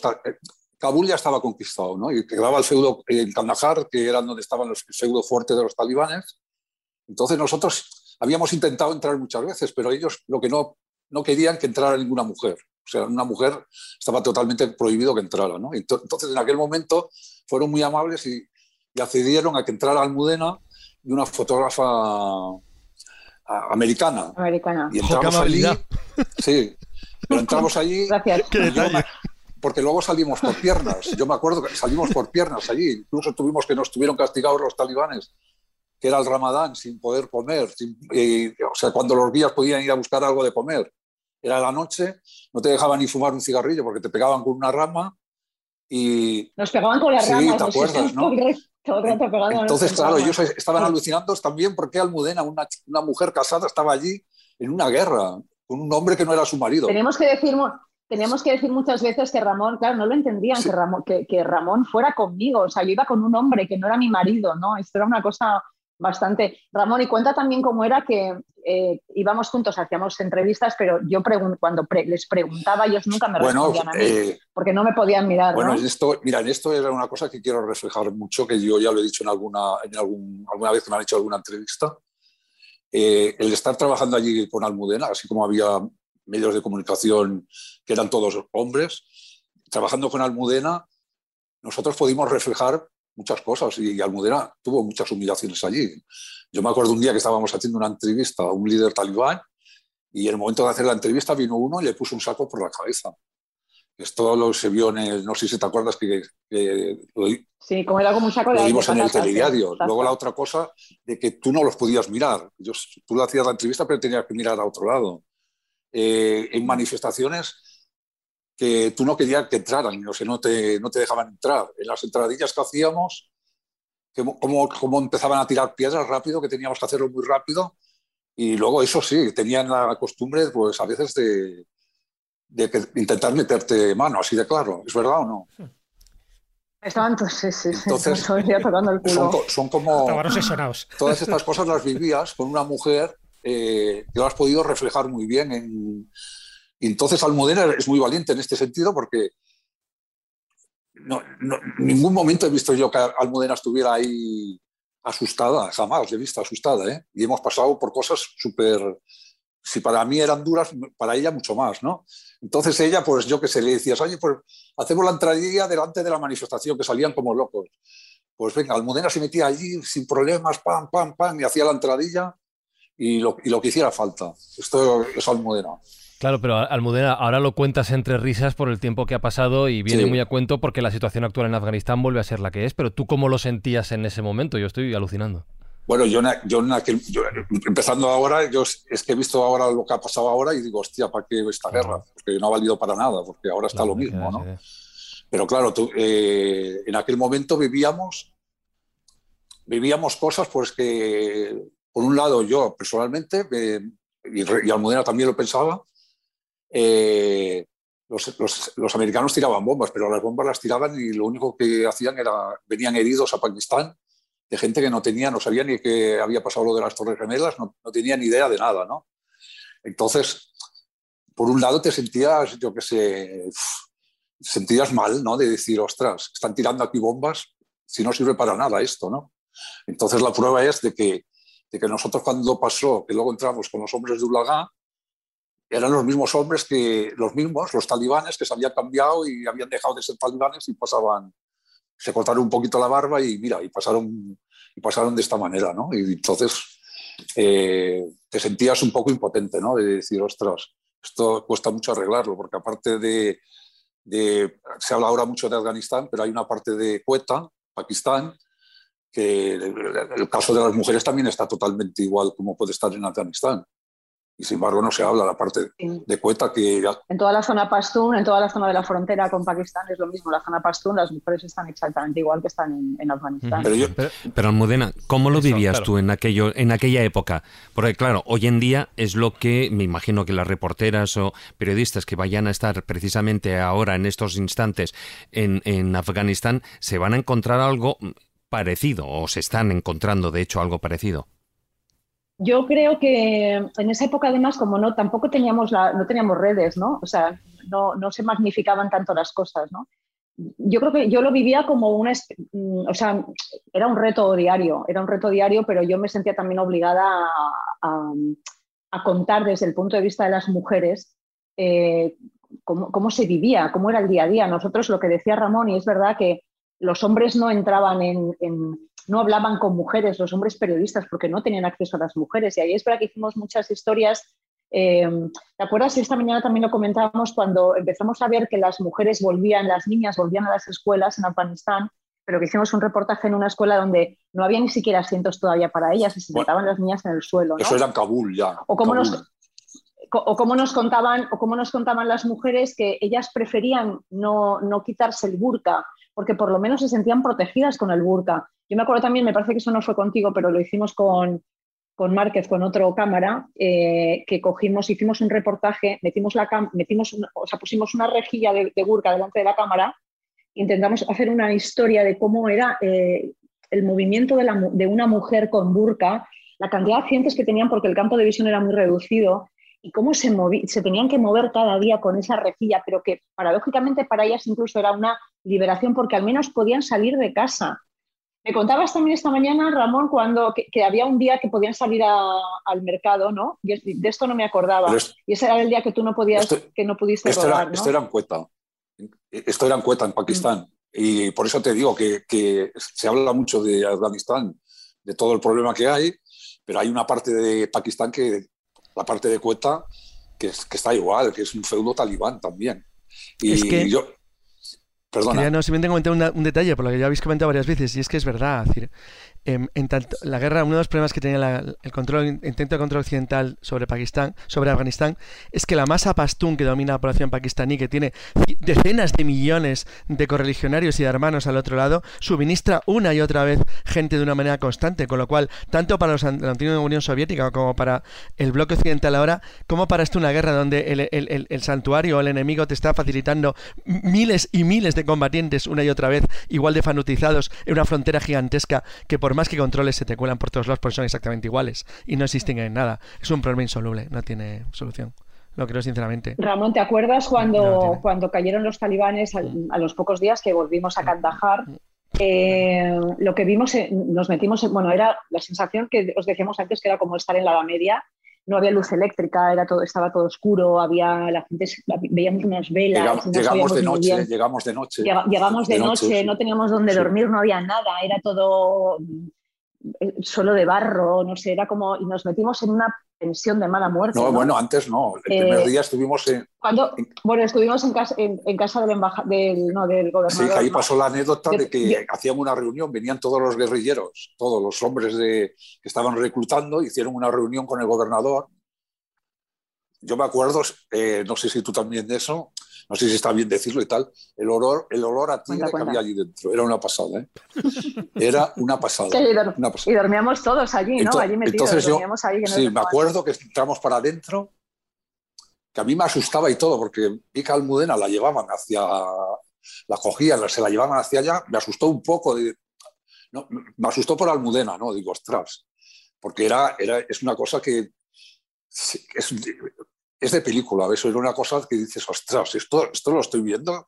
Era como la época de Jesucristo, vamos, una cosa acojonante. Entonces, nosotros estuvimos allí aquella noche y dormimos con el gobernador. Bueno, con el gobernador no, dormimos en un saco de dormir cada uno y nos dejó un sitio allí el gobernador eh, para dormir. Pero al día siguiente, por la mañana, nada más estar allí, muy temprano, llegan, vemos llegar eh, unos coches del ejército americano. Y yo cogí la cámara y me puse a grabar. Pues, salió el gobernador y nos expulsó, nos echó de, nos echó de allí, entonces sí que nos fuimos a donde dice Almudena, una pensión, si se podía llamar pensión, un gallinero aquello, parecía un gallinero. Piensa que en las litrinas no había ni agua, ¿eh? o sea, imagínate lo que era allí, y ahí, hay un montón de gente, era una pasada. ¿eh? Entonces, cuando... y, ahí y ahí cuenta lo, que vimos con los niños. Bueno, allí vimos, los, sí, vimos lo siguiente que ellos, por ejemplo, claro, como tienen una... Están tan marcados en la vida sexual de, que las mujeres no, no, pueden tocar mujeres, no pueden tocar nada, claro, él sale por algún sitio. Entonces, ¿qué hacían? A los niños de 14, 13, de eso los visten de mujer y bailan para ellos, ¿no? Y los tienen allí bailando, y eso lo vimos nosotros con nuestros ojos. O sea que es una pasada. Esto era una, sí, una, una, lo recordábamos también esta mañana, es una tradición pastún y, lo llaman como algo así como el baile de los chicos sin barba, no sé muy bien cuál es la traducción, pero entonces visten a los niños eh, antes de ser mayores de edad, los visten, se, visten de, chicas, incluso se ponen como pechos, pues no sé, con relleno, se pintan los labios, se maquillan, se, se ponen pelucas y se ponen a bailar ahí. Nosotros Claro, o sea, todo lo que nos pasaba esos días era bastante surrealista, pero, pero aquí a, mí aquello me, me, trastornó realmente, porque bueno, de pronto llegamos ahí a esa pensión, como dice eh, Ramón, que era como un sitio turbio, y no había otro sitio donde dormir, no había hoteles ni nada, y de pronto nos encontramos allí en medio de, un montón de estos tipos que son como eso, los señores de la guerra, ¿no? Este tipos así como muy, todos vestidos con sus túnicas y tal, y con esos niños bailando y haciendo esas cosas, era vivíamos cosas realmente que eran como muy... Y con sus armas, todo el, todo el mundo iba armado. Todo el mundo con, sus armas. con, sus armas allí delante. Mm. Y... Bueno, pues hay, hay, un sentimiento, Ramón, que me llama la atención de las historias que cuentas, y lo has dicho varias veces sobre Almudena, que es la preocupación, ¿no? entiendo que de Almudena también hacia ti. ¿Hasta qué punto en esas situaciones que describís es importante el compañerismo? Estoy ya preguntando por vosotros mismos, claro para mí es total. O sea, es que tiene que ser, incluso allí se han vivido cosas de, de medios de comunicación que cuando no, no, han tenido el compañerismo ha explotado todo, ¿me entiendes? Porque es imposible. Tú allí no. Es que la presión es muy alta, ¿no? No, es, no te obligan a nada, porque tu medio no te obliga a nada a hacer nada. Tú haces lo que tengas que hacer, pero tienes una presión alta de, pues yo qué sé, de conseguir cosas, no es fácil. Eh, te pones mucho en manos de los guías. Eh, luego también si piensas que el compañero, los compañeros han ido a un sitio y tú no, no, has estado atento, a lo mejor tu guía no ha estado atento, tú tampoco has estado atento. Son muchas cosas. Entonces el compañerismo, para mí, lo que es el, en este sentido como éramos Almudena y yo, era súper importante. Los equipos que estaban que tenían este compañerismo y ir, ir, los dos a una, ¿sabes? Claro, porque si uno va a una y otro va a otra, fatal. O sea, hay que hacer un equipo muy fuerte y psicológicamente ser fuertes. De hecho, en el primer plano corto que hiciste Almudena, tú hablabas con otro compañero reportero gráfico, con, con Manolo Valle, y cuéntanos, por favor, que lo desarrolláis ahí, el momento en el que Manolo Valle, tú lo dices así, te salva la vida y qué ocurrió, cómo ocurrió esto, para como muestra de, ese, de ese ejercicio de compañerismo. Sí, bueno, pues Manolo Valle también ha sido otro cámara que a mí me ha marcado mucho, también uña y carne. Y, bueno, pues me ha pasado un poco como Ramón. Yo la verdad es que creo que he tenido como cuatro o cinco compañeros de viaje eh, profesional que han sido para mí importantísimos. Y, bueno, Manolo ha sido uno de ellos y, a Ramón al que adoro, porque además de ser lo que estáis viendo, que es, que es, bueno, es un tipo bravo, eh, trabajando, maravilloso profesional, pero es que es es un corazón, o sea, es que es todo corazón, es que es, tan bueno, es tan bueno que es que me lo comería a besos. Y, bueno, pues Manolo Valle en una de estas, eh, porque yo cuando fui con él cubrí la guerra de Irak, que era ya un reportero muy, muy, muy experimentado. Y, bueno, lo que nos pasó es que estábamos, mm, teníamos, habíamos quedado con unos, eh, para salir en un convoy al día siguiente eh, porque nosotros en Irak lo que hacíamos era, nos tocó estar eh, cubriendo, digamos, el, lado de los kurdos, ¿no? En la guerra contra Saddam Hussein. Y, allí lo que había era realmente, como yo digo siempre, tú preguntabas antes a, Ramón cómo era la guerra. Depende, la guerra no es igual en todas partes, pero justo en el Kurdistán iraquí había una guerra que era, era un frente de batalla como hemos visto en las películas. O sea, tú ibas allí y estaban los kurdos en las trincheras y estaban en el otro lado los soldados de San Hussein. Entonces nosotros, como íbamos con los kurdos, pues, pues estábamos con ellos, con los Pesmerga, que eran como un poco el ejército de Gila, realmente. Y, y, entonces estábamos, estábamos ahí, nos metíamos en las trincheras y entonces rodábamos los tiros y tal, no sé qué, les hacíamos preguntas. Bueno, y así pasaba un día y otro haciendo eso. O sea, íbamos a la trinchera a rodar. Y entonces nos iban mm, dando información de cómo iba avanzando la guerra y cómo ellos iban eh, eh, avanzando posiciones, ¿no? iban conquistando terreno al ejército iraquí. Y, en una de estas, pues nos, dice uno de los responsables militares, pues al día siguiente va a salir un convoy con periodistas y con, con, em, personal militar de los, de los kurdos, van a ir a ver esa nueva posición que han conquistado y que nos invitan a ir con ellos en el convoy. Eh, era muy temprano, Manolo Valle, pues al día siguiente me dice, no, nosotros no podemos ir tan temprano porque tenemos que terminar de montar y no sé qué. Bueno, y yo me enfado con él, pero ¿cómo no nos vamos a ir? Que esto es una oportunidad, que va a ser mucho la historia, que sí, que no. Bueno, también uno tiene esos momentos de discusión con el equipo, lógicamente. Y al final decidimos que no, yo decidí que hacía caso a, Ovalle y decidimos no salir con el convoy. Ese convoy lo bombardearon, fue un bombardeo de fuego amigo y cuando nos avisaron, estábamos en el hotel terminando unas cosas, nos avisaron que había habido un bombardeo y salimos corriendo, salimos en un coche y cuando llegamos allí pues vimos el horror, o sea, el, convoy lo habían bombardeado, había muchos fallecidos, restos humanos, eh, algún compañero que también había muerto, algún compañero periodista. Y claro, en ese momento la conmoción de, de lo que estábamos viendo, pero también de lo que, que podíamos estar aquí, ¿no? Una sensación de... Realmente, mm, al final, ¿verdad, Ramón? Vives muchos episodios que estás en, una, estás en una frecuencia que no es la frecuencia en la que vives normalmente y no te das cuenta, ¿no?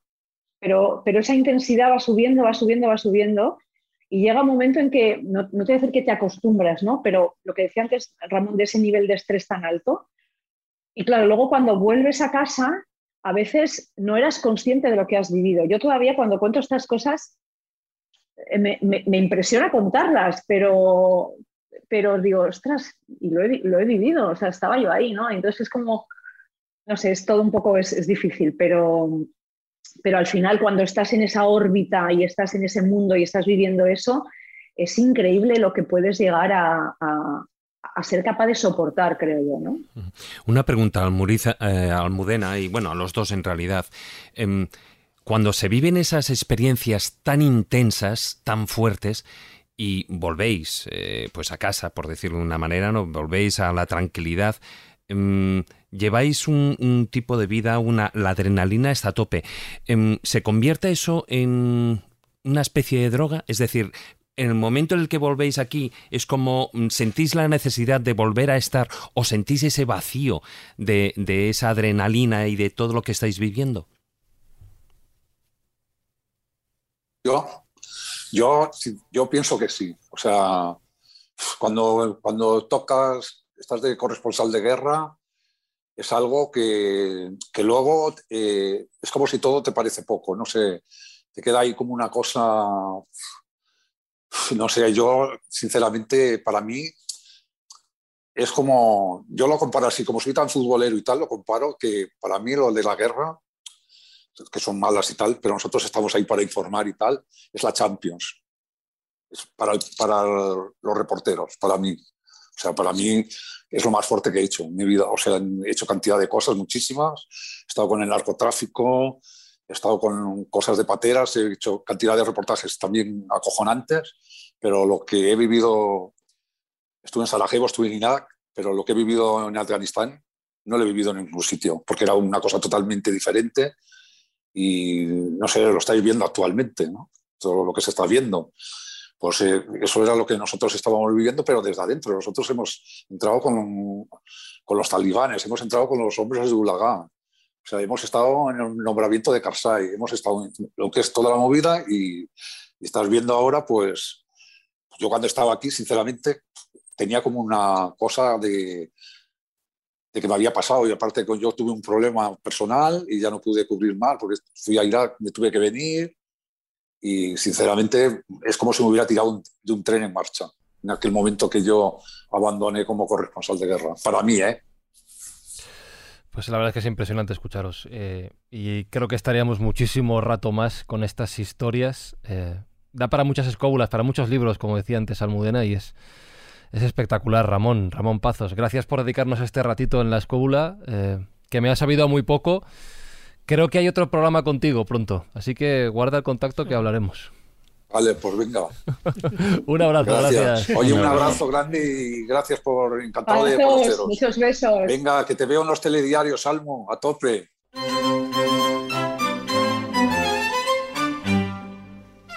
Una cosa es cobuleros, os quiero contar que la grabación de este programa, luego lo dice Almudena al final, duró tres horas. Tres horazas de conversación. Y hay parte que para que no se quede fuera del programa la vamos a publicar dentro de la extróbula, ya sabéis que es el sistema por el cual os damos más escóbula semana tras semana. Almudena nos habló de su experiencia como corresponsal en China, de cómo es ser periodista allí, en ese país, en ese régimen, de sus visitas a Corea del Norte, incluso de su trabajo cubriendo la erupción de un volcán, el Merapi, un asunto que tristemente está de actualidad hoy en día. Así que si quieres escuchar más charla con Almudena, puedes ir a ivox.com y darte de alta en el sistema de los audios de pago de la escóbula, de la extróbula, a partir de 1,49 euros al mes. Muy pronto también en Apple Podcast. De momento en ivox.com por 1,49 euros al mes. Seguimos.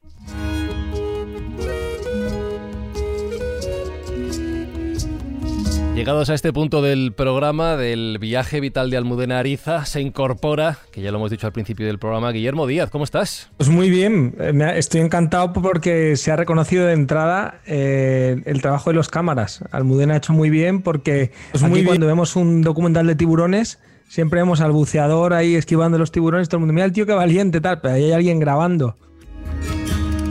Almudena, hablábamos con Ramón del compañerismo y has mencionado antes a un nombre Jesús Hermida, que yo creo que puede ser una posible respuesta para la pregunta que te voy a hacer. ¿Qué referentes has tenido tú en tu carrera? Bien compañeros de trabajo o bien otros periodistas o figuras que te hayan inspirado para hacer lo que haces hoy. Pues a mí me gustaba mucho Carmen Sarmiento. Y ah, sí, pero no, pero realmente como yo no quería, o sea, en mi cabeza no estaba ser periodista, en mi cabeza estaba ser Paco de Lucía. o sea, mi referente era Paco de Lucía, realmente, yo quería ser guitarrista, entonces no estaba... Vaya. Pero es verdad que sí que recuerdo de niña, eh, pues yo veía los reportajes de, de Carmen Sarmiento y decía, jolín, qué, qué, qué guay, ¿no? Se mete ahí y hace esas cosas. Y además con esa si, veis un poco los reporteros como Miguel de la Cuadra o, este, este ¿no? de, esa, de, esa, generación, eran todos muy, yo creo que menos formales de lo que muchas veces somos ahora en la tele, ¿no? Era gente que, que, eran maravillosos comunicadores, ¿no? Que, que, es una cosa que también se, que, para mí tiene mucho valor. Y, y luego ya una vez que estuve en la radio, que también trabajé, por ejemplo, con el gran Iñaki Gabilondo, que eran palabras mayores también, era tipo que yo miraba así y de hecho le escuchaba y cuando llegué a la serie de pronto le vi que estaba por ahí, oh, Iñaki Gabilondo, luego resulta que, bueno, pues al final trabajábamos juntos, ¿no? pero, pero no puedo decir aquello de no, es que yo de niña ya te digo que yo, si tú me preguntas con 11 años o con 13 años, qué quiere ser de mayor que ha dicho Paco Lucía. Qué bueno. Yo, no sé si Paco de Lucía puede estar en la lista que nos ha traído Guillermo Díaz hoy a la, a escóbula, porque estoy pensando que quizá haya escobuleros, no sé si jovencitos que el día de mañana quieran ser periodistas, quieran dedicarse a esto, quieran ser, ¿por qué no?, Almudena Ariza, que también puede ser un, referente, o escobuleros ya quizá más creciditos a los que les interese profundizar en los temas de los que hoy hemos hablado. Y Guillermo nos trae pues un listado de títulos que serían recomendables para seguir navegando en estas aguas, ¿no? Bueno, lo que he traído son los reportajes periodísticos que yo he leído, o autores que yo he leído. No son todos periodistas en sentido estricto. Eh, bueno, de hecho, el periodismo es una, lo que es la carrera es relativamente moderno con respecto a, la, labor del periodista. Mm, pero eh, mm, he escogido los libros que a mí me han impactado mucho o que para mí han sido fundamentales en el periodista frustrado que he sido siempre que yo creo que aparte, esto lo saben, quienes me conocéis lo sabéis bien, yo me hubiese encantado ser periodista y, no lo soy, pues ya está, ya me reencarnaré y la liaré. Pero mientras tanto, eh, si os quiero comentar y si queréis hacer algún comentario sobre estos, pues yo diría el primero, este es muy conocido, es el mejor reportaje periodístico a juicios de muchos, a, juicio de muchos, eh, es el Hiroshima de Hersey. Yo creo que es un libro que, que es recomendable pues para todo el mundo, para todos nuestros oyentes. Es un librito además corto, se lee muy bien, es duro eh, y es un poco, y Almudena, esto tú también lo compartirás, que mm, la, noticia empieza o lo noticiable empieza cuando se van los soldados, cuando se va el último carro de combate o cuando queda el sonido ya, cuando se hace el silencio después de la bomba, en el caso de, este Hiroshima de, Jersey, ¿no? que eso lo decía eh, también, la noticia empieza cuando se va el último carro de combate. Eso lo leí yo en Eva, no me parece. Pues este libro me parece eh, buenísimo, ¿no? con ese mismo título. Eh, luego los ensayos de Orwell, eh, que están todos recopilados en un tomo, que es impresionante porque bueno, la dimensión del personaje es alucinante y te cuenta desde la cola en, una beneficencia para dormir, donde se despiojaba y les daban de comer pues porque Orwell mendigó, eh, fue mendigo, y, pero claro, escribía muy bien y cuenta esa experiencia, hasta el homenaje a Cataluña, en su visita, por llamarlo así, a la guerra civil española, pues me parece fundamental también porque también se entiende el, desastre que era España en aquel momento y, bueno, lo que estábamos viviendo y desde la perspectiva de Orwell es espectacular. Ahora empiezo ya con españoles eh, a mí un tipo no, es, no hizo el reportaje periodístico, los dos anteriores sí eran reportajes escritos, en este caso, pues es Julio Camba. A mí Julio Camba, que fue un periodista que viajó muchísimo en los años 20, 30 y 40, me gusta mucho porque desde la perspectiva de un español de aquella época vemos eh, otros sitios. O sea, es impresionante como ve a los alemanes o cómo ve a los ingleses. No les gustaría a los alemanes y a los ingleses leer lo que decía Campa de ellos, pero a nosotros. A los, alemanes no lo sé. Los alemanes que comían tiene gracia, tío. Cuando va, cuando va al hostal a aprender inglés, ¿te acuerdas? Bueno, un día para comentarlo entre copas. dice, Genial. Dice que, que, un camarero. Que va progresando. un camarero parecía, cuando llegaba a tu mesa, parecía que te estaba invadiendo también al saludarte. ya se acerca a camarero me dan ganas de rendirme, decía Camba. Entonces, porque tiene un sentido del humor brutal. Y bueno, hay una definición que hace Camba de Nueva York que es alucinante, que es que dice que Nueva York no es una ciudad, es un sistema. Dice, por no poner, no, no ponen nombres a las calles, son números. Es acojonante. Entonces, esa, esa visión de un tío tan brillante como Canva, pues yo creo que de Canva, de, hecho no he apuntado un libro, coged lo que queráis, de viajeros, hay recopilaciones, pues La rana viajera, aventuras de una peseta, pero luego ya se han recopilado en Londres, Berlín, la casa de Lúculo, era un gourmet espectacular y él ya habla de. Carlos, Camba ya habla de las razas de vacas que ahora se han puesto de moda, la Hereford. No, ahora están con los perros, eh, El eh. Angus, todas estas cosas. Angus, hombre. es que Camba ya lo, Camba ya lo hablaba en los años 20. Limusina, o y no era. Hereford. esto, la charolesa. ni Waigu ni Kobe. Bueno, después otro español, eh, Augusto Asía, que eh, tiene un libro de eh, cuando Junque, bueno, son dos libros, ahora están recopilados en uno, cuando Junque, Junque, cuando martillo, martillo, y te cuenta él, como corresponsal en Londres que está sufriendo los bombardeos pues, de la batalla de Inglaterra, de la Segunda Guerra Mundial, y te cuenta esto que hemos visto muchas veces en las películas de los niños que los mandan los padres con los abuelos al campo para que no les caiga una bomba, pues esto contado con la dimensión no de este aspecto campestre de la vaquita en el campito verde del niño con el abuelo tocando la flauta, la dimensión social que tenía esto de verdad, ¿no? Y, la percepción también de la calle. Muchas veces nosotros hemos visto mucho pues, la perspectiva de Churchill o del ejército inglés o tal, pero yo creo que había poco reportaje español, o desde el punto de vista de un español, que me parece muy interesante, sobre cómo vivía la sociedad eh, londinense. Luego de Kapuczynski, pues no sabía cuál escoger y he escogido el Shah porque eh, me hacía mucha gracia que contaba que esto también es la leche de Kapuczynski, que es el, que es el periodista que se fija, el, que mira donde no está mirando todo el mundo.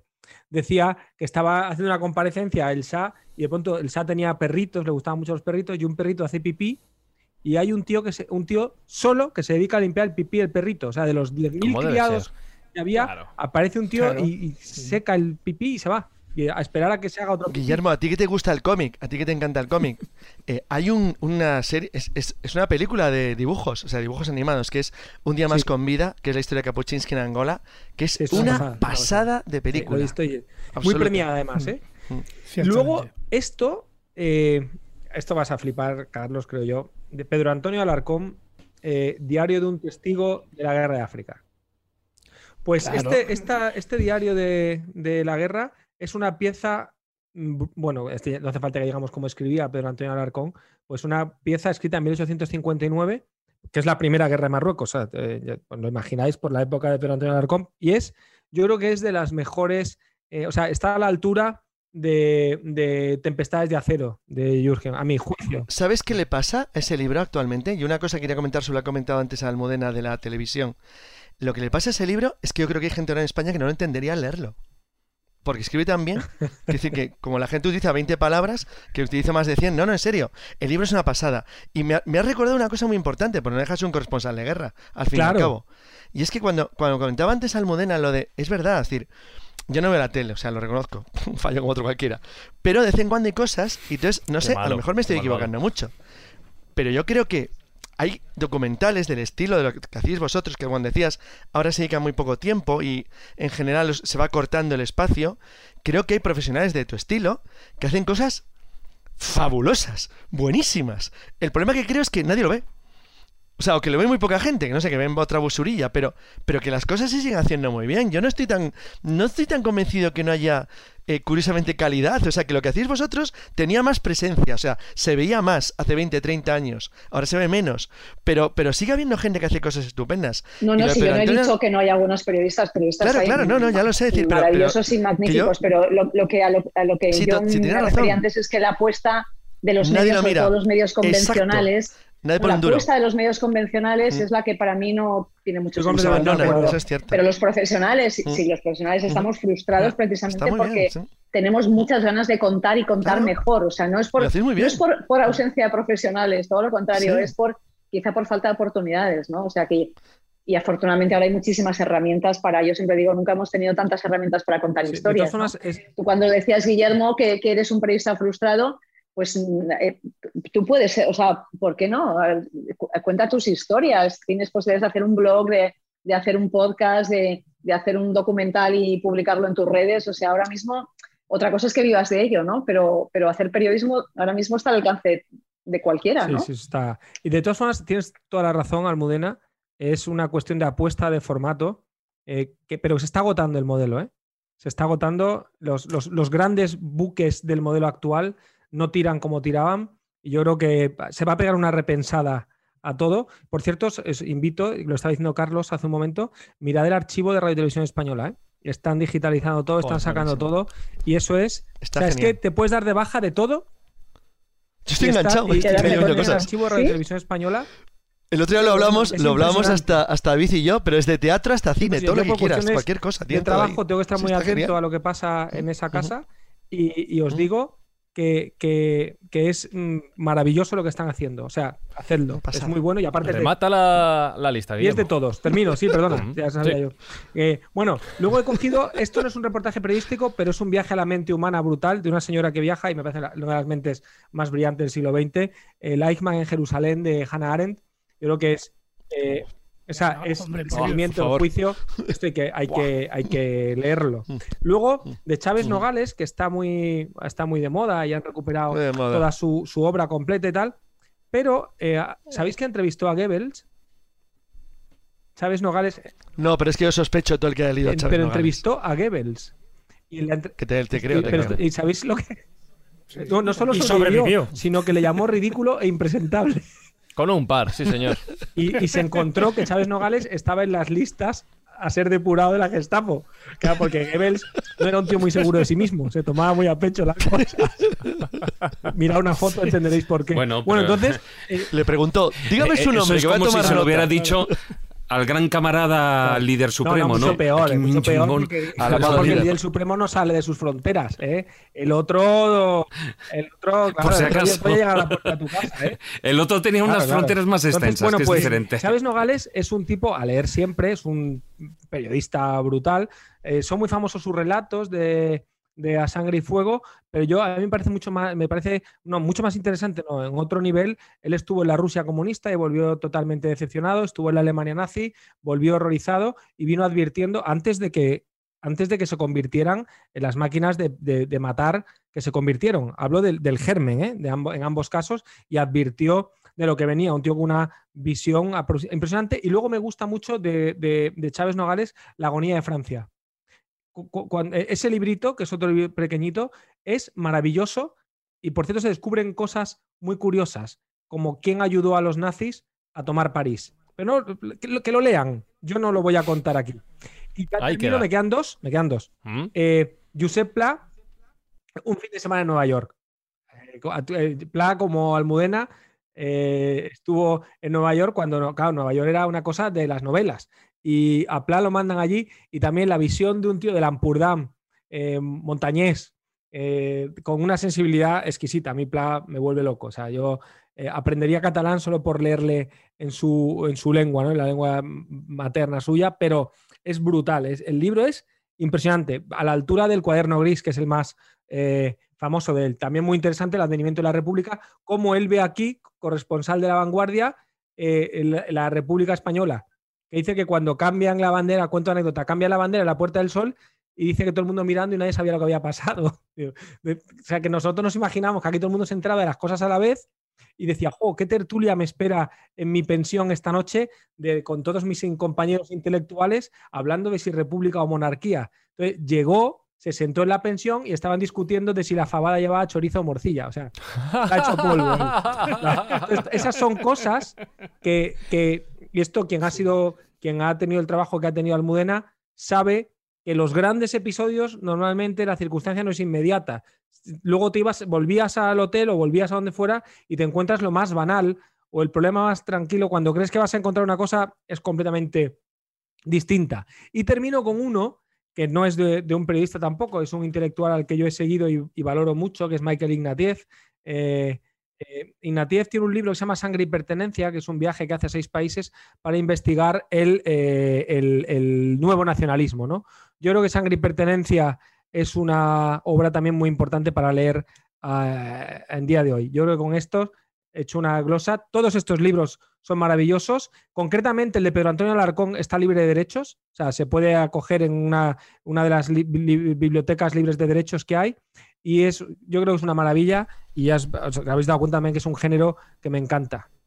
Ahí lo tiene, tiene Carlos, eh, uno de los libros de Pedro Antonio Alarcón. Añadiría dos, fíjate, eh, Guillermo. Dale más eh, trabajo a Manuel Rocal, venga. No, muy rápido. Blasco Ibáñez, cuando fue corresponsal tanto en la Revolución Mexicana como, como en la Primera Guerra Mundial, tiene unos artículos fabulosos de corresponsal de guerra. Pues de no la los época, he leído, te tío, diferente- porque de- me lo Buah, apunto. los, de, los de la primera reunión, O sea, los de la Revolución no- no Mexicana, vez que- bueno, ahora no- no muy incorrectos que no hable contigo que no palme pasta en libros, tío. Es impresionante. Joder, lo siento, tío. Pero fíjate que, que Blasco Ibáñez, que era republicano y que era un tío muy progresista en su época, ahora mismo lo lees, lees los, sus artículos de la Revolución Mexicana y te quedas Pues como te pasmado. pasa, y eso dices, te "Este- pasa- este eso te pasa con salido, hazaña, tío". ¿eh? Claro. Las hazaña te pasa igual. Ah, pasa por- sí, por supuesto. Y, y creo que es uno, de- es uno de, los, de los casos olvidados más curiosos. Y luego hay otra persona que curiosamente es muy interesante. es eh, En otras cosas a mí me gusta menos, que es Hemingway. Bueno, de, Hemingway, est- la parte estuve a punto de meterlo. Es que está muy bien, la parte de la Primera Estuve a punto de meterlo, pero como lo más interesante de Hemingway es de reportero aquí, Sí. a, a mí me gusta Exacto, mucho pero- el que es Claro. eh, Toros, Cuba y mi mujer o algo así, se titulaba. Y para acabar, Es para acabar, uno que es increíble, que es... Eh, a que me acabo de decir el nombre. Joder, me acabo de quedar ¿Será blanco. posible esto? ¿Será posible? Por favor. Esta es la demostración de que efectivamente Carlos Canales no lee cuando cuenta cosas. Hemingway No, no San Fermín. El, del- el de Alaska, por No. favor. Mm, que es un Bueno, corresponsal voy, voy a hacer una cosa, Carlos. Mientras, te acuerdas, y- hasta que te acuerdes. No, se- no se corta, porque voy a decir que toda la lista de obras recomendadas, esto es un saludo también a Manuel Berrocal, el propio Manuel lo escucha luego y lo recopila todo, escobuleros, para que lo sepáis, en laescobula.com. Entráis en la entrada de cada uno de los programas y ahí tenéis el listado. Y hablando de contenidos extra, Marcos, apúntanos, por favor, la historia que vas a dejar también en facebook.com barra la escóbula de la brújula para que los oyentes puedan visitarla. Era Jack London. Sí, sí, sí. Bueno, a ver, Jack eh, London. eh, eh, Jack, joder, Jack London. Vale. Eh, nada, estábamos hablando blanco. eh, que ha comentado, bueno, pues a Almudena Ariza con su trabajo con Ramón Pazos y es precisamente esa, ese maridaje que hay entre lo que es lo, literal, el contar una noticia, el cubrir una, una, se- una serie de episodios con la imagen, es decir, el fotoperiodismo, ¿no? Y más el fotoperiodismo de guerra de ir a los sitios a cubrir y por darle un poquito de, entre comillas, un un lado artístico a, bueno, pues al programa. En otra ocasión hablé de, de Dorothy Lane, que es cu- cubrió pues eh, bueno, la zona de la posguerra, de la Segunda Guerra Mundial en los Estados Unidos con la gente más desfavorecida y sacó unas fotos que fueron bueno, pues dignas de premios. En esta ocasión traigo aquí a Lee Miller, que fue eh, además eh, un caso curiosísimo de la transmutación de ser modelo a convertirse en fotógrafa. Es decir, y fotógrafa de fotoperiodismo de guerra y, en- y en- y- metida en el frente allí con, con, con los bombazos y, contándolo todo mediante imágenes. ¿Y cómo sucedió esto? Pues del mismo modo que, por ejemplo, hay actores que llega un momento que bueno, pues eh, quieren dirigir películas, como le ha pasado a Clint Eastwood o a Robert Redford, pues eh, ella desde muy pequeña tenía la, la afición por, por, por ser eh, fotógrafa y veréis cómo empezó la historia. Es decir, hay imágenes que, que se hacen inmortales y aquí en la escóbula he traído varias, varias de estas que han traído hasta premios Pulitzer y os, os traigo al- a colación y esto, ¿dónde lo vemos? En Facebook. En facebook.com barra la escóbula de la brújula. Me encanta esto. Bueno, pues fijaos que esto fue en, la, en los años eh, 40, 45. Son imágenes que hoy podríamos llamar virales, que se hacen inmortales y, se hacen tremendamente populares. Y estamos hablando de el mismo día que eh, Adolf Hit- Hitler decide quitarse la vida, el 30 de abril de 1945, Lee Miller, esta fotógrafa, eh, se hace una fotografía con ayuda de su colega Sherman, David Sherman, dentro de la bañera del piso del Führer en Múnich. Y esta fotografía se hace icónica y se difunde por doquier y es el campanazo que hace que todo el mundo conozca a Lee Miller. ¿Y cómo es esta foto? Bueno, se trata sencillamente de ella desnuda metida dentro de la bañera de este piso de eh, propiedad de, de Adolf Hitler y veréis, en la, en la parte mm, justo a los pies de la bañera aparecen unas botas militares todas llenas de fango, justo, justo el mismo día que acababa Lee Miller de haber visitado los campos de Dachau y de otros, de haber visto el horror más alucinante y de haberlo fotografiado. Eh, hay en la repisa, justo al lado de la bañera, una foto de Adolf Hitler con su, con su traje militar, con las manos puestas en las caderas. Y fijaos, este simbolismo nos lleva a que hay un claro acto de limpieza profunda de todo el horror vivido por lo que eh, pasó esta mujer fotografiando todas estas cosas. Eh, y a la vez que había creado también esta especie de humillación de haber hecho el mismo día que él se suicidó ir a sus eh, bueno, pues habitaciones más íntimas, como era su cuarto de baño, para, pues, para, retratar y mm, que sirviera un poco como de como de campanazo y de humillación a este personaje. Pues esta historia que nos cuenta Marcos la podéis eh, repasar de dos maneras, o bien como ya hemos dicho en facebook.com barra la escóbula de la brújula con las imágenes que va a colgar, o bien en la extróbula vais a tener el taller del pintor completo con, con todo el relato de, Marcos. Y, una cosa que ha dicho eh, Guillermo, que yo creo que puede ser la moraleja de, de esta historia, de modelo a periodista, nunca es tarde para cumplir tu sueño.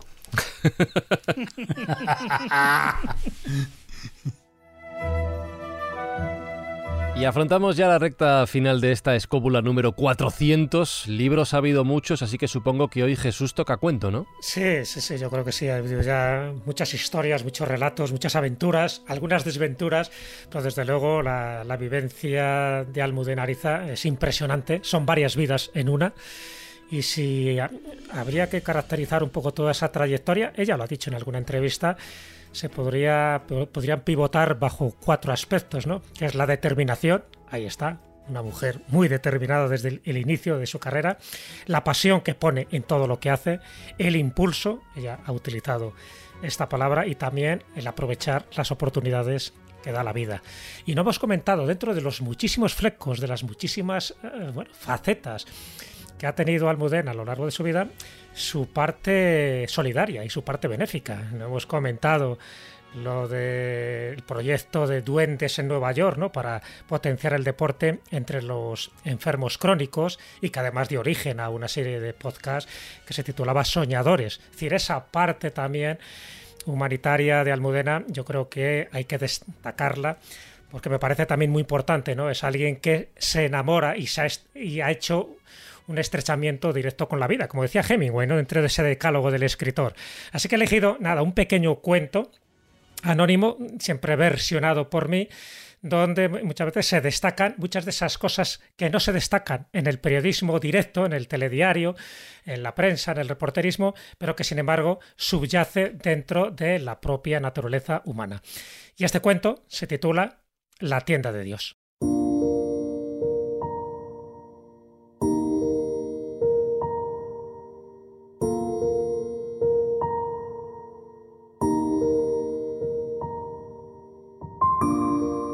Resulta que una mujer soñó que estaba en una tienda recién inaugurada y para su sorpresa descubrió que el mismo Dios se encontraba tras el mostrador. ¿Qué vendes aquí? le preguntó. Todo lo que tu mente y tu corazón desee, respondió Dios. ¿Y cuánto cuesta? Aquí todo es gratis, respondió de nuevo Dios. Y la mujer, sin atreverse a creer lo que estaba viendo y oyendo, se decidió a pedir lo mejor que un ser humano podría desear. Deseo paz, deseo amor, felicidad, esperanza, prosperidad, sabiduría. Y tras un instante de vacilación añadió, pero no solo para mí, ¿eh? sino para todo el mundo. Y Dios se sonrió y le dijo, creo que no me has comprendido. Aquí no vendemos frutos, únicamente vendemos semillas. Siémbralas.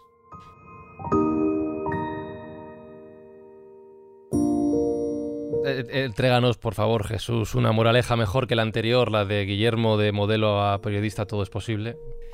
la moraleja, no lo voy a decir yo, ni la reflexión, es una pregunta que quiero hacer a Almudena. Con tu perspectiva del mundo, con todos estos años que has viajado por tantas partes de, este planeta, eh, ¿qué es lo que opinas de este mundo, de esta humanidad ¿no? en la que nosotros estamos también imbricados y cuál es el futuro de este mundo según tu punto de vista. Yo creo que es mejor del, el, futuro es mejor de lo que los periodistas somos capaces de transmitir y contar. Así es que yo creo que hay esperanza y creo que eh, me, ha gustado mucho todo lo que habéis dicho y, y me ha gustado mucho también lo que las palabras que has utilizado para resumir un poco mi forma de entender la vida y mi profesión. Y, y, bueno, pues creo también en, en, la pasión por contar, ¿no? que es un poco también lo que habéis, eh, está detrás de esas historias de los libros que habéis, eh, a los que habéis hecho mención. ¿no?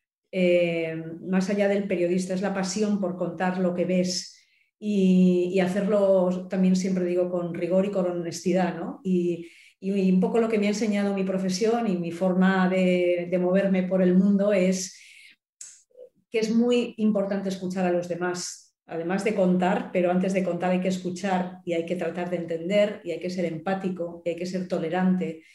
Y con todo ese ejercicio yo creo que seremos mejores, ¿no? Entonces a mí lo que para lo que me ha servido tanto viaje, tanto movimiento y, todo esto que hago, eh, al final es para intentar entender más y mejor al otro, ¿no? Y, para darme cuenta de que cada vez sé menos y, que, solamente esto que hay, un filósofo que a mí me encanta que eh, ahora que nos hemos metido ahí un poco en la cosa más intelectual que es Edgar Morin ¿no? es un filósofo que acaba de cumplir 100 años francés y que habla siempre de la filosofía y de la teoría de la complejidad ¿no? y de lo importante que es que estemos todos eh, conectados y de lo importante que es que nuestra felicidad esté basada en la felicidad de los demás. ¿no? Entonces, entender algo tan simple como eso, eh, pues nos da también una idea de, que cada, cada, cosa que pasa nos afecta y, esto es una cosa global y el mundo es de todos y lo construimos todos cada día, cada segundo, con cada gesto, con cada palabra y, y por eso la función del periodista también es tan importante. ¿no? Y tú eres un buen ejemplo de ello, contando cómo es ese mundo, cómo ha sido, cómo será durante los próximos años. Ojalá durante mucho tiempo podamos disfrutarlo. Al igual que ha sido un gustazo disfrutar de este, bueno, iba a decir ratito, no. Te hemos robado una tarde entera en tu corresponsalía, lo cual es un lujo, la verdad. Suerte que no ha pasado nada que interrumpiera la grabación del programa. Y te tengo que decir que me voy con un sabor agridulce y te voy a explicar por qué. Dulce por lo que acabo de decir. Ha sido una maravilla. Agrio porque nos hemos dejado muchas cosas fuera y fíjate que llevamos rato charlando, muchas historias de tu vida profesional, de, cómo has vivido todo esto, muchas preguntas que mis compañeros han querido hacer y que no han podido por falta de tiempo. Así que estoy sacando la agenda, Almudena, y ya directamente te pregunto, ¿cuándo vuelves a la escóbula? pero es que no sé si voy a ser un coñazo, ¿no? Porque ya llevo rajando casi tres horas yo encantada y cuando queráis, no sé, podemos repetir y hacer una segunda parte de las cosas que quedan. Podemos dedicarnos a las cosas más divertidas, el correr y este tipo de cosas que también Claro, tus maratones, efectivamente, que dentro de poco creo que corres el quinto maratón en Nueva York. y, nos ha quedado toda Sudamérica y pues, Centroamérica. Mira, el, próximo podcast lo grabamos corriendo, ¿vale? Entrenando todos, nos pones tú en marcha, a ver si nos ponemos en forma un poquito y así sacamos también eso de, de la conversación. Almudena Ariza, Muchísimas gracias, Jo, de verdad, por este rato. Oye, no, que, millones de gracias, que, ha sido un placer también escucharos a vosotros y, que me quedo con ganas de escucharos más a cada uno de vosotros, porque sois muy No pidas, no pidas, no pidas que se cumple.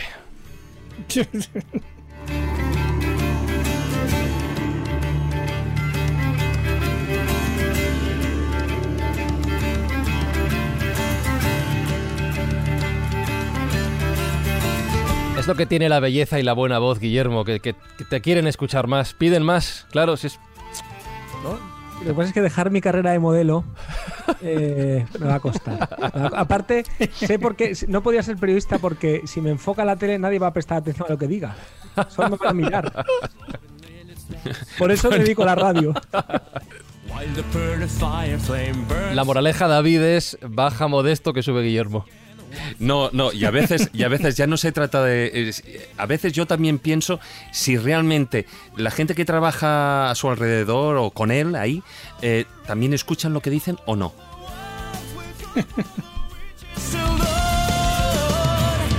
Carlos Canales, que será por hablar nosotros y será por carrete. Es que qué maldad la de David. Yo maldad ninguna. Que va, que va, ninguna. Eres un diputado, tío. Hombre, déjame de ser políticamente incorrecto por una vez. Bueno, ha sido estupendo. Fantástico y me lo paso muy bien. Juan Ignacio, ¿a ti que te gustan las historias de periodismo? ¿Te lo has pasado bien? Me lo he pasado muy bien y he sentido mucha envidia todo el tiempo. ¿Y tú, Marcos Carrasco, qué has sentido hoy? el programa para aprender muchísimo de los que saben y saben contarlo. ¿Qué vamos a hacer? Y Jesús Callejo, una edición de la escóbula, como tú decías, para seguir sembrando y para seguir cosechando nuevos aprendizajes. Yo creo que sí, solo hay que escuchar el testimonio, los relatos, las historias que nos ha contado Almudena para darnos cuenta que tanto su labor personal como profesional hace que este mundo sea un poco mejor. Y escobuleros, si queréis más gente guapa en vuestras vidas, no, lo digo por nadie, tenéis disponible, recuerdo, la extróbula en ivox.com a partir de 1,49 euros al mes. Si queréis más contenidos de la escóbula de la brújula, si no habéis tenido bastante con este ratito de radio de este programa y de los anteriores y los próximos que iremos subiendo contenidos extra. La extróbula en ivox.com por 1,49 euros al mes y muy prontito espero en Apple Podcast. Saludos, besos, abrazos de Fran y Zuzquiza y hasta el viaje que viene. ¡Chao!